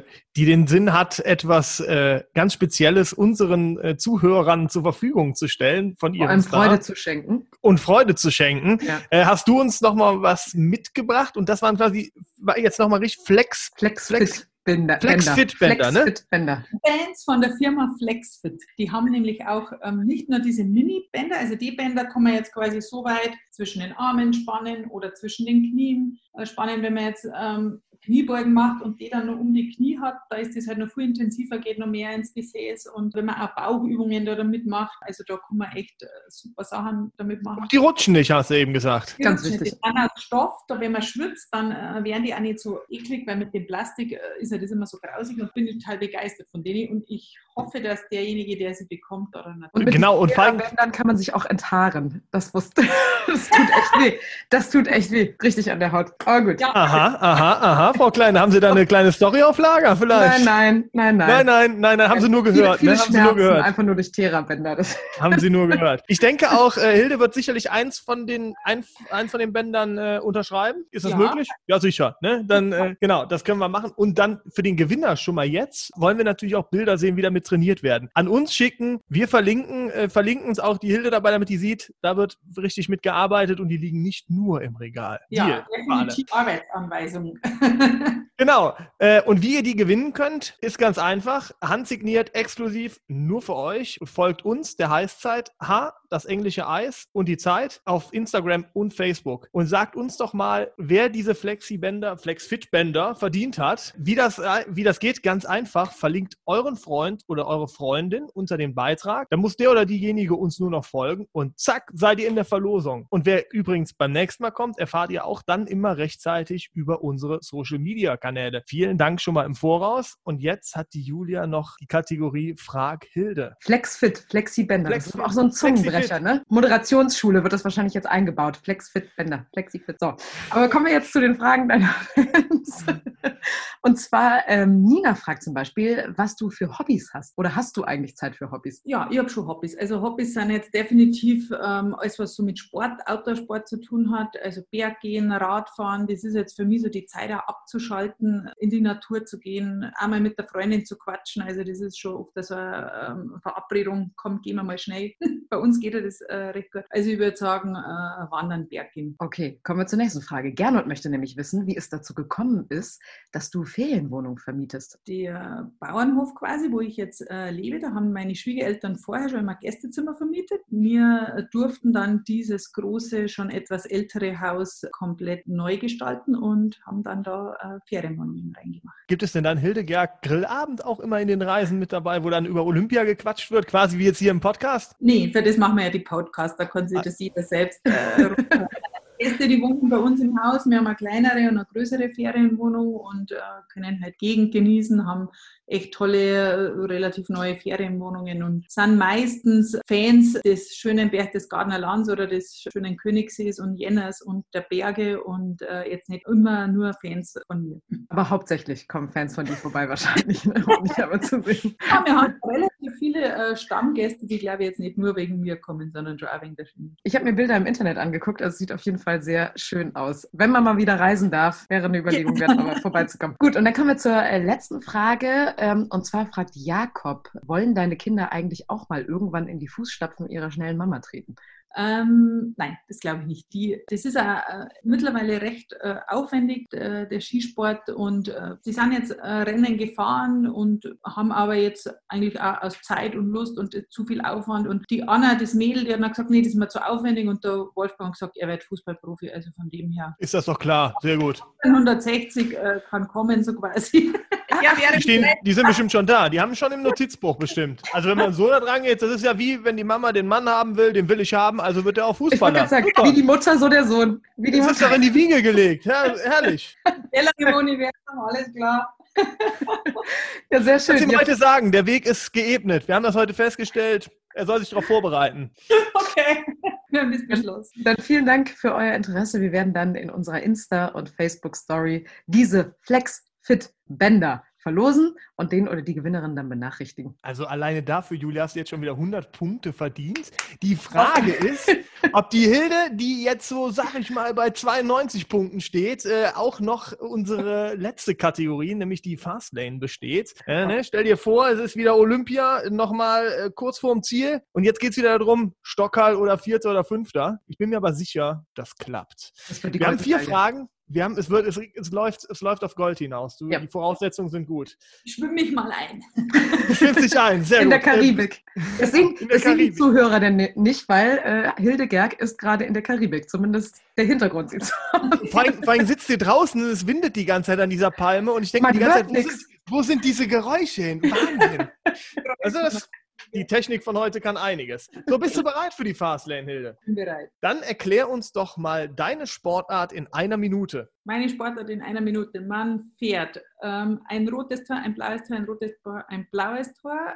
Ähm, so schnell wie möglich vom Start bis ins Ziel. Man hat links und rechts einen Alpinski, man hat in den Händen einen Stock, man trägt auf den Kopf einen Helm, eine Brille wenn man ein deutscher Skirennläufer ist, dann hat man schon jahrelang einen zebra-gestreiften schwarz-weißen Rennanzug. Das ist mir auch aufgefallen, der wird ja bis heute noch gefahren.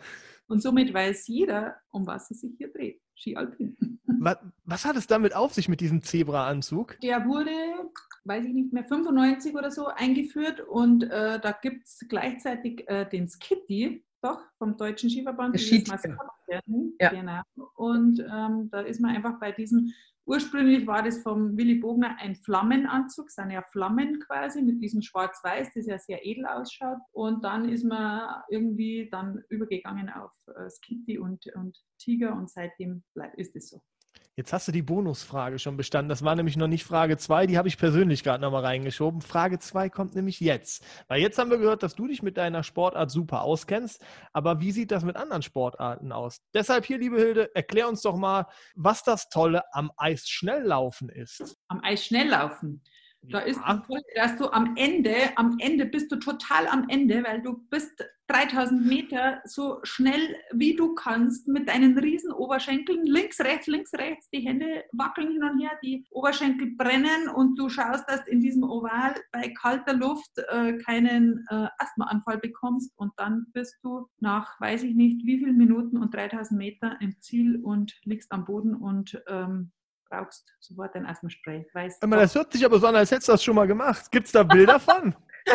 nee, das habe ich definitiv noch nicht gemacht. Aber ich weiß, was Kraft-Ausdauertraining heißt und da bist du total am Ende. Und was die da leisten bei 3.000 oder 5.000 Meter in dieser kalten Halle, das ist der Horror. Das wäre nicht mein Sport. Also ja lauter positive Werbung. Genau, für alle, für alle Sportarten, die kommen. Naja, vielleicht haben wir ja demnächst auch mal eine Eisschnellläuferin im Programm äh, oder einen Eisschnellläufer und dann werden wir das mal anbringen, dass die Hilde sagt, Mensch, was ihr da macht, puh, Hut ab. Da war das Stangentraining ja bei uns ein Klacks gegen. Ja, wir haben zumindest schöne Berge und Schnee und so. Und die haben nur eine Halle, ne? Und kaltes und hartes und kaltes Eis. Naja, gut.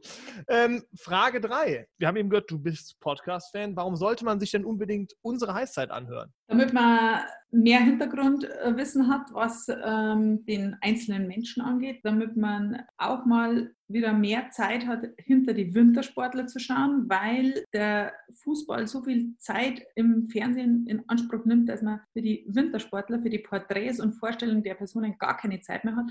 Deshalb müssen wir das jetzt im Sommer über die Podcasts pushen und das könnt ihr beim Autofahren, das könnt ihr beim Putzen, das könnt ihr beim Sonnen, das könnt ihr abends beim Bett gehen, das könnt ihr immer. Podcast geht immer.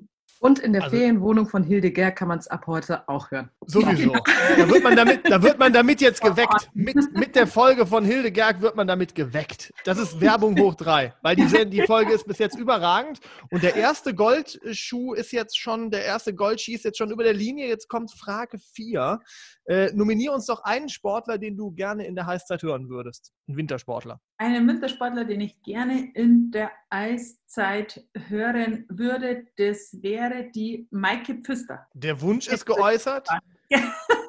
Der, der Wunsch ist geäußert. Äh, Wir werden da alle Hebel in Bewegung setzen, um die Maike Pfister zu bekommen. Deshalb würde ich sagen, heute in der Heißzeit nochmal Gold für Hilde Gerg, Silber für Julia Kleine.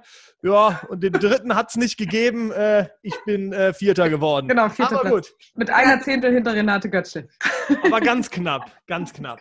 Dabei sein ist alles. Passiert dem Besten. Danke, Sie spricht aus danke. Erfahrung, ja. Das hat mein Wochenende gerettet. Hilde Gerg, Interview unter Palmen. Vielen, vielen Dank für das Gespräch. Es hat sehr, sehr viel Spaß gemacht. Ja, und das war es auch für die Heißzeit, zumindest für heute. Wir sind in zwei Wochen wieder für euch da. Jeden zweiten Donnerstag im Monat. Da versorgen wir euch mit einer gehörigen Portion Wintersport für alle, die auch im Sommer nicht ohne können. Natürlich sind wir Social Media mäßig ganz vorne mit dabei. Ihr findet eure Heißzeit bei Instagram und Facebook. Also schaut doch mal vorbei und seid gespannt auf den nächsten Gast hier bei uns. Vielleicht ja Maike Pfister. Ne, wir setzen uns dran, dem ihr dann auch eure Fragen stellen könnt. Jetzt sagen wir aber erstmal Ciao mit Fauststil. Faustil. Fabi und Julia sind raus. Bis zum nächsten Mal. Tschüss. Bis bald. Tschüss.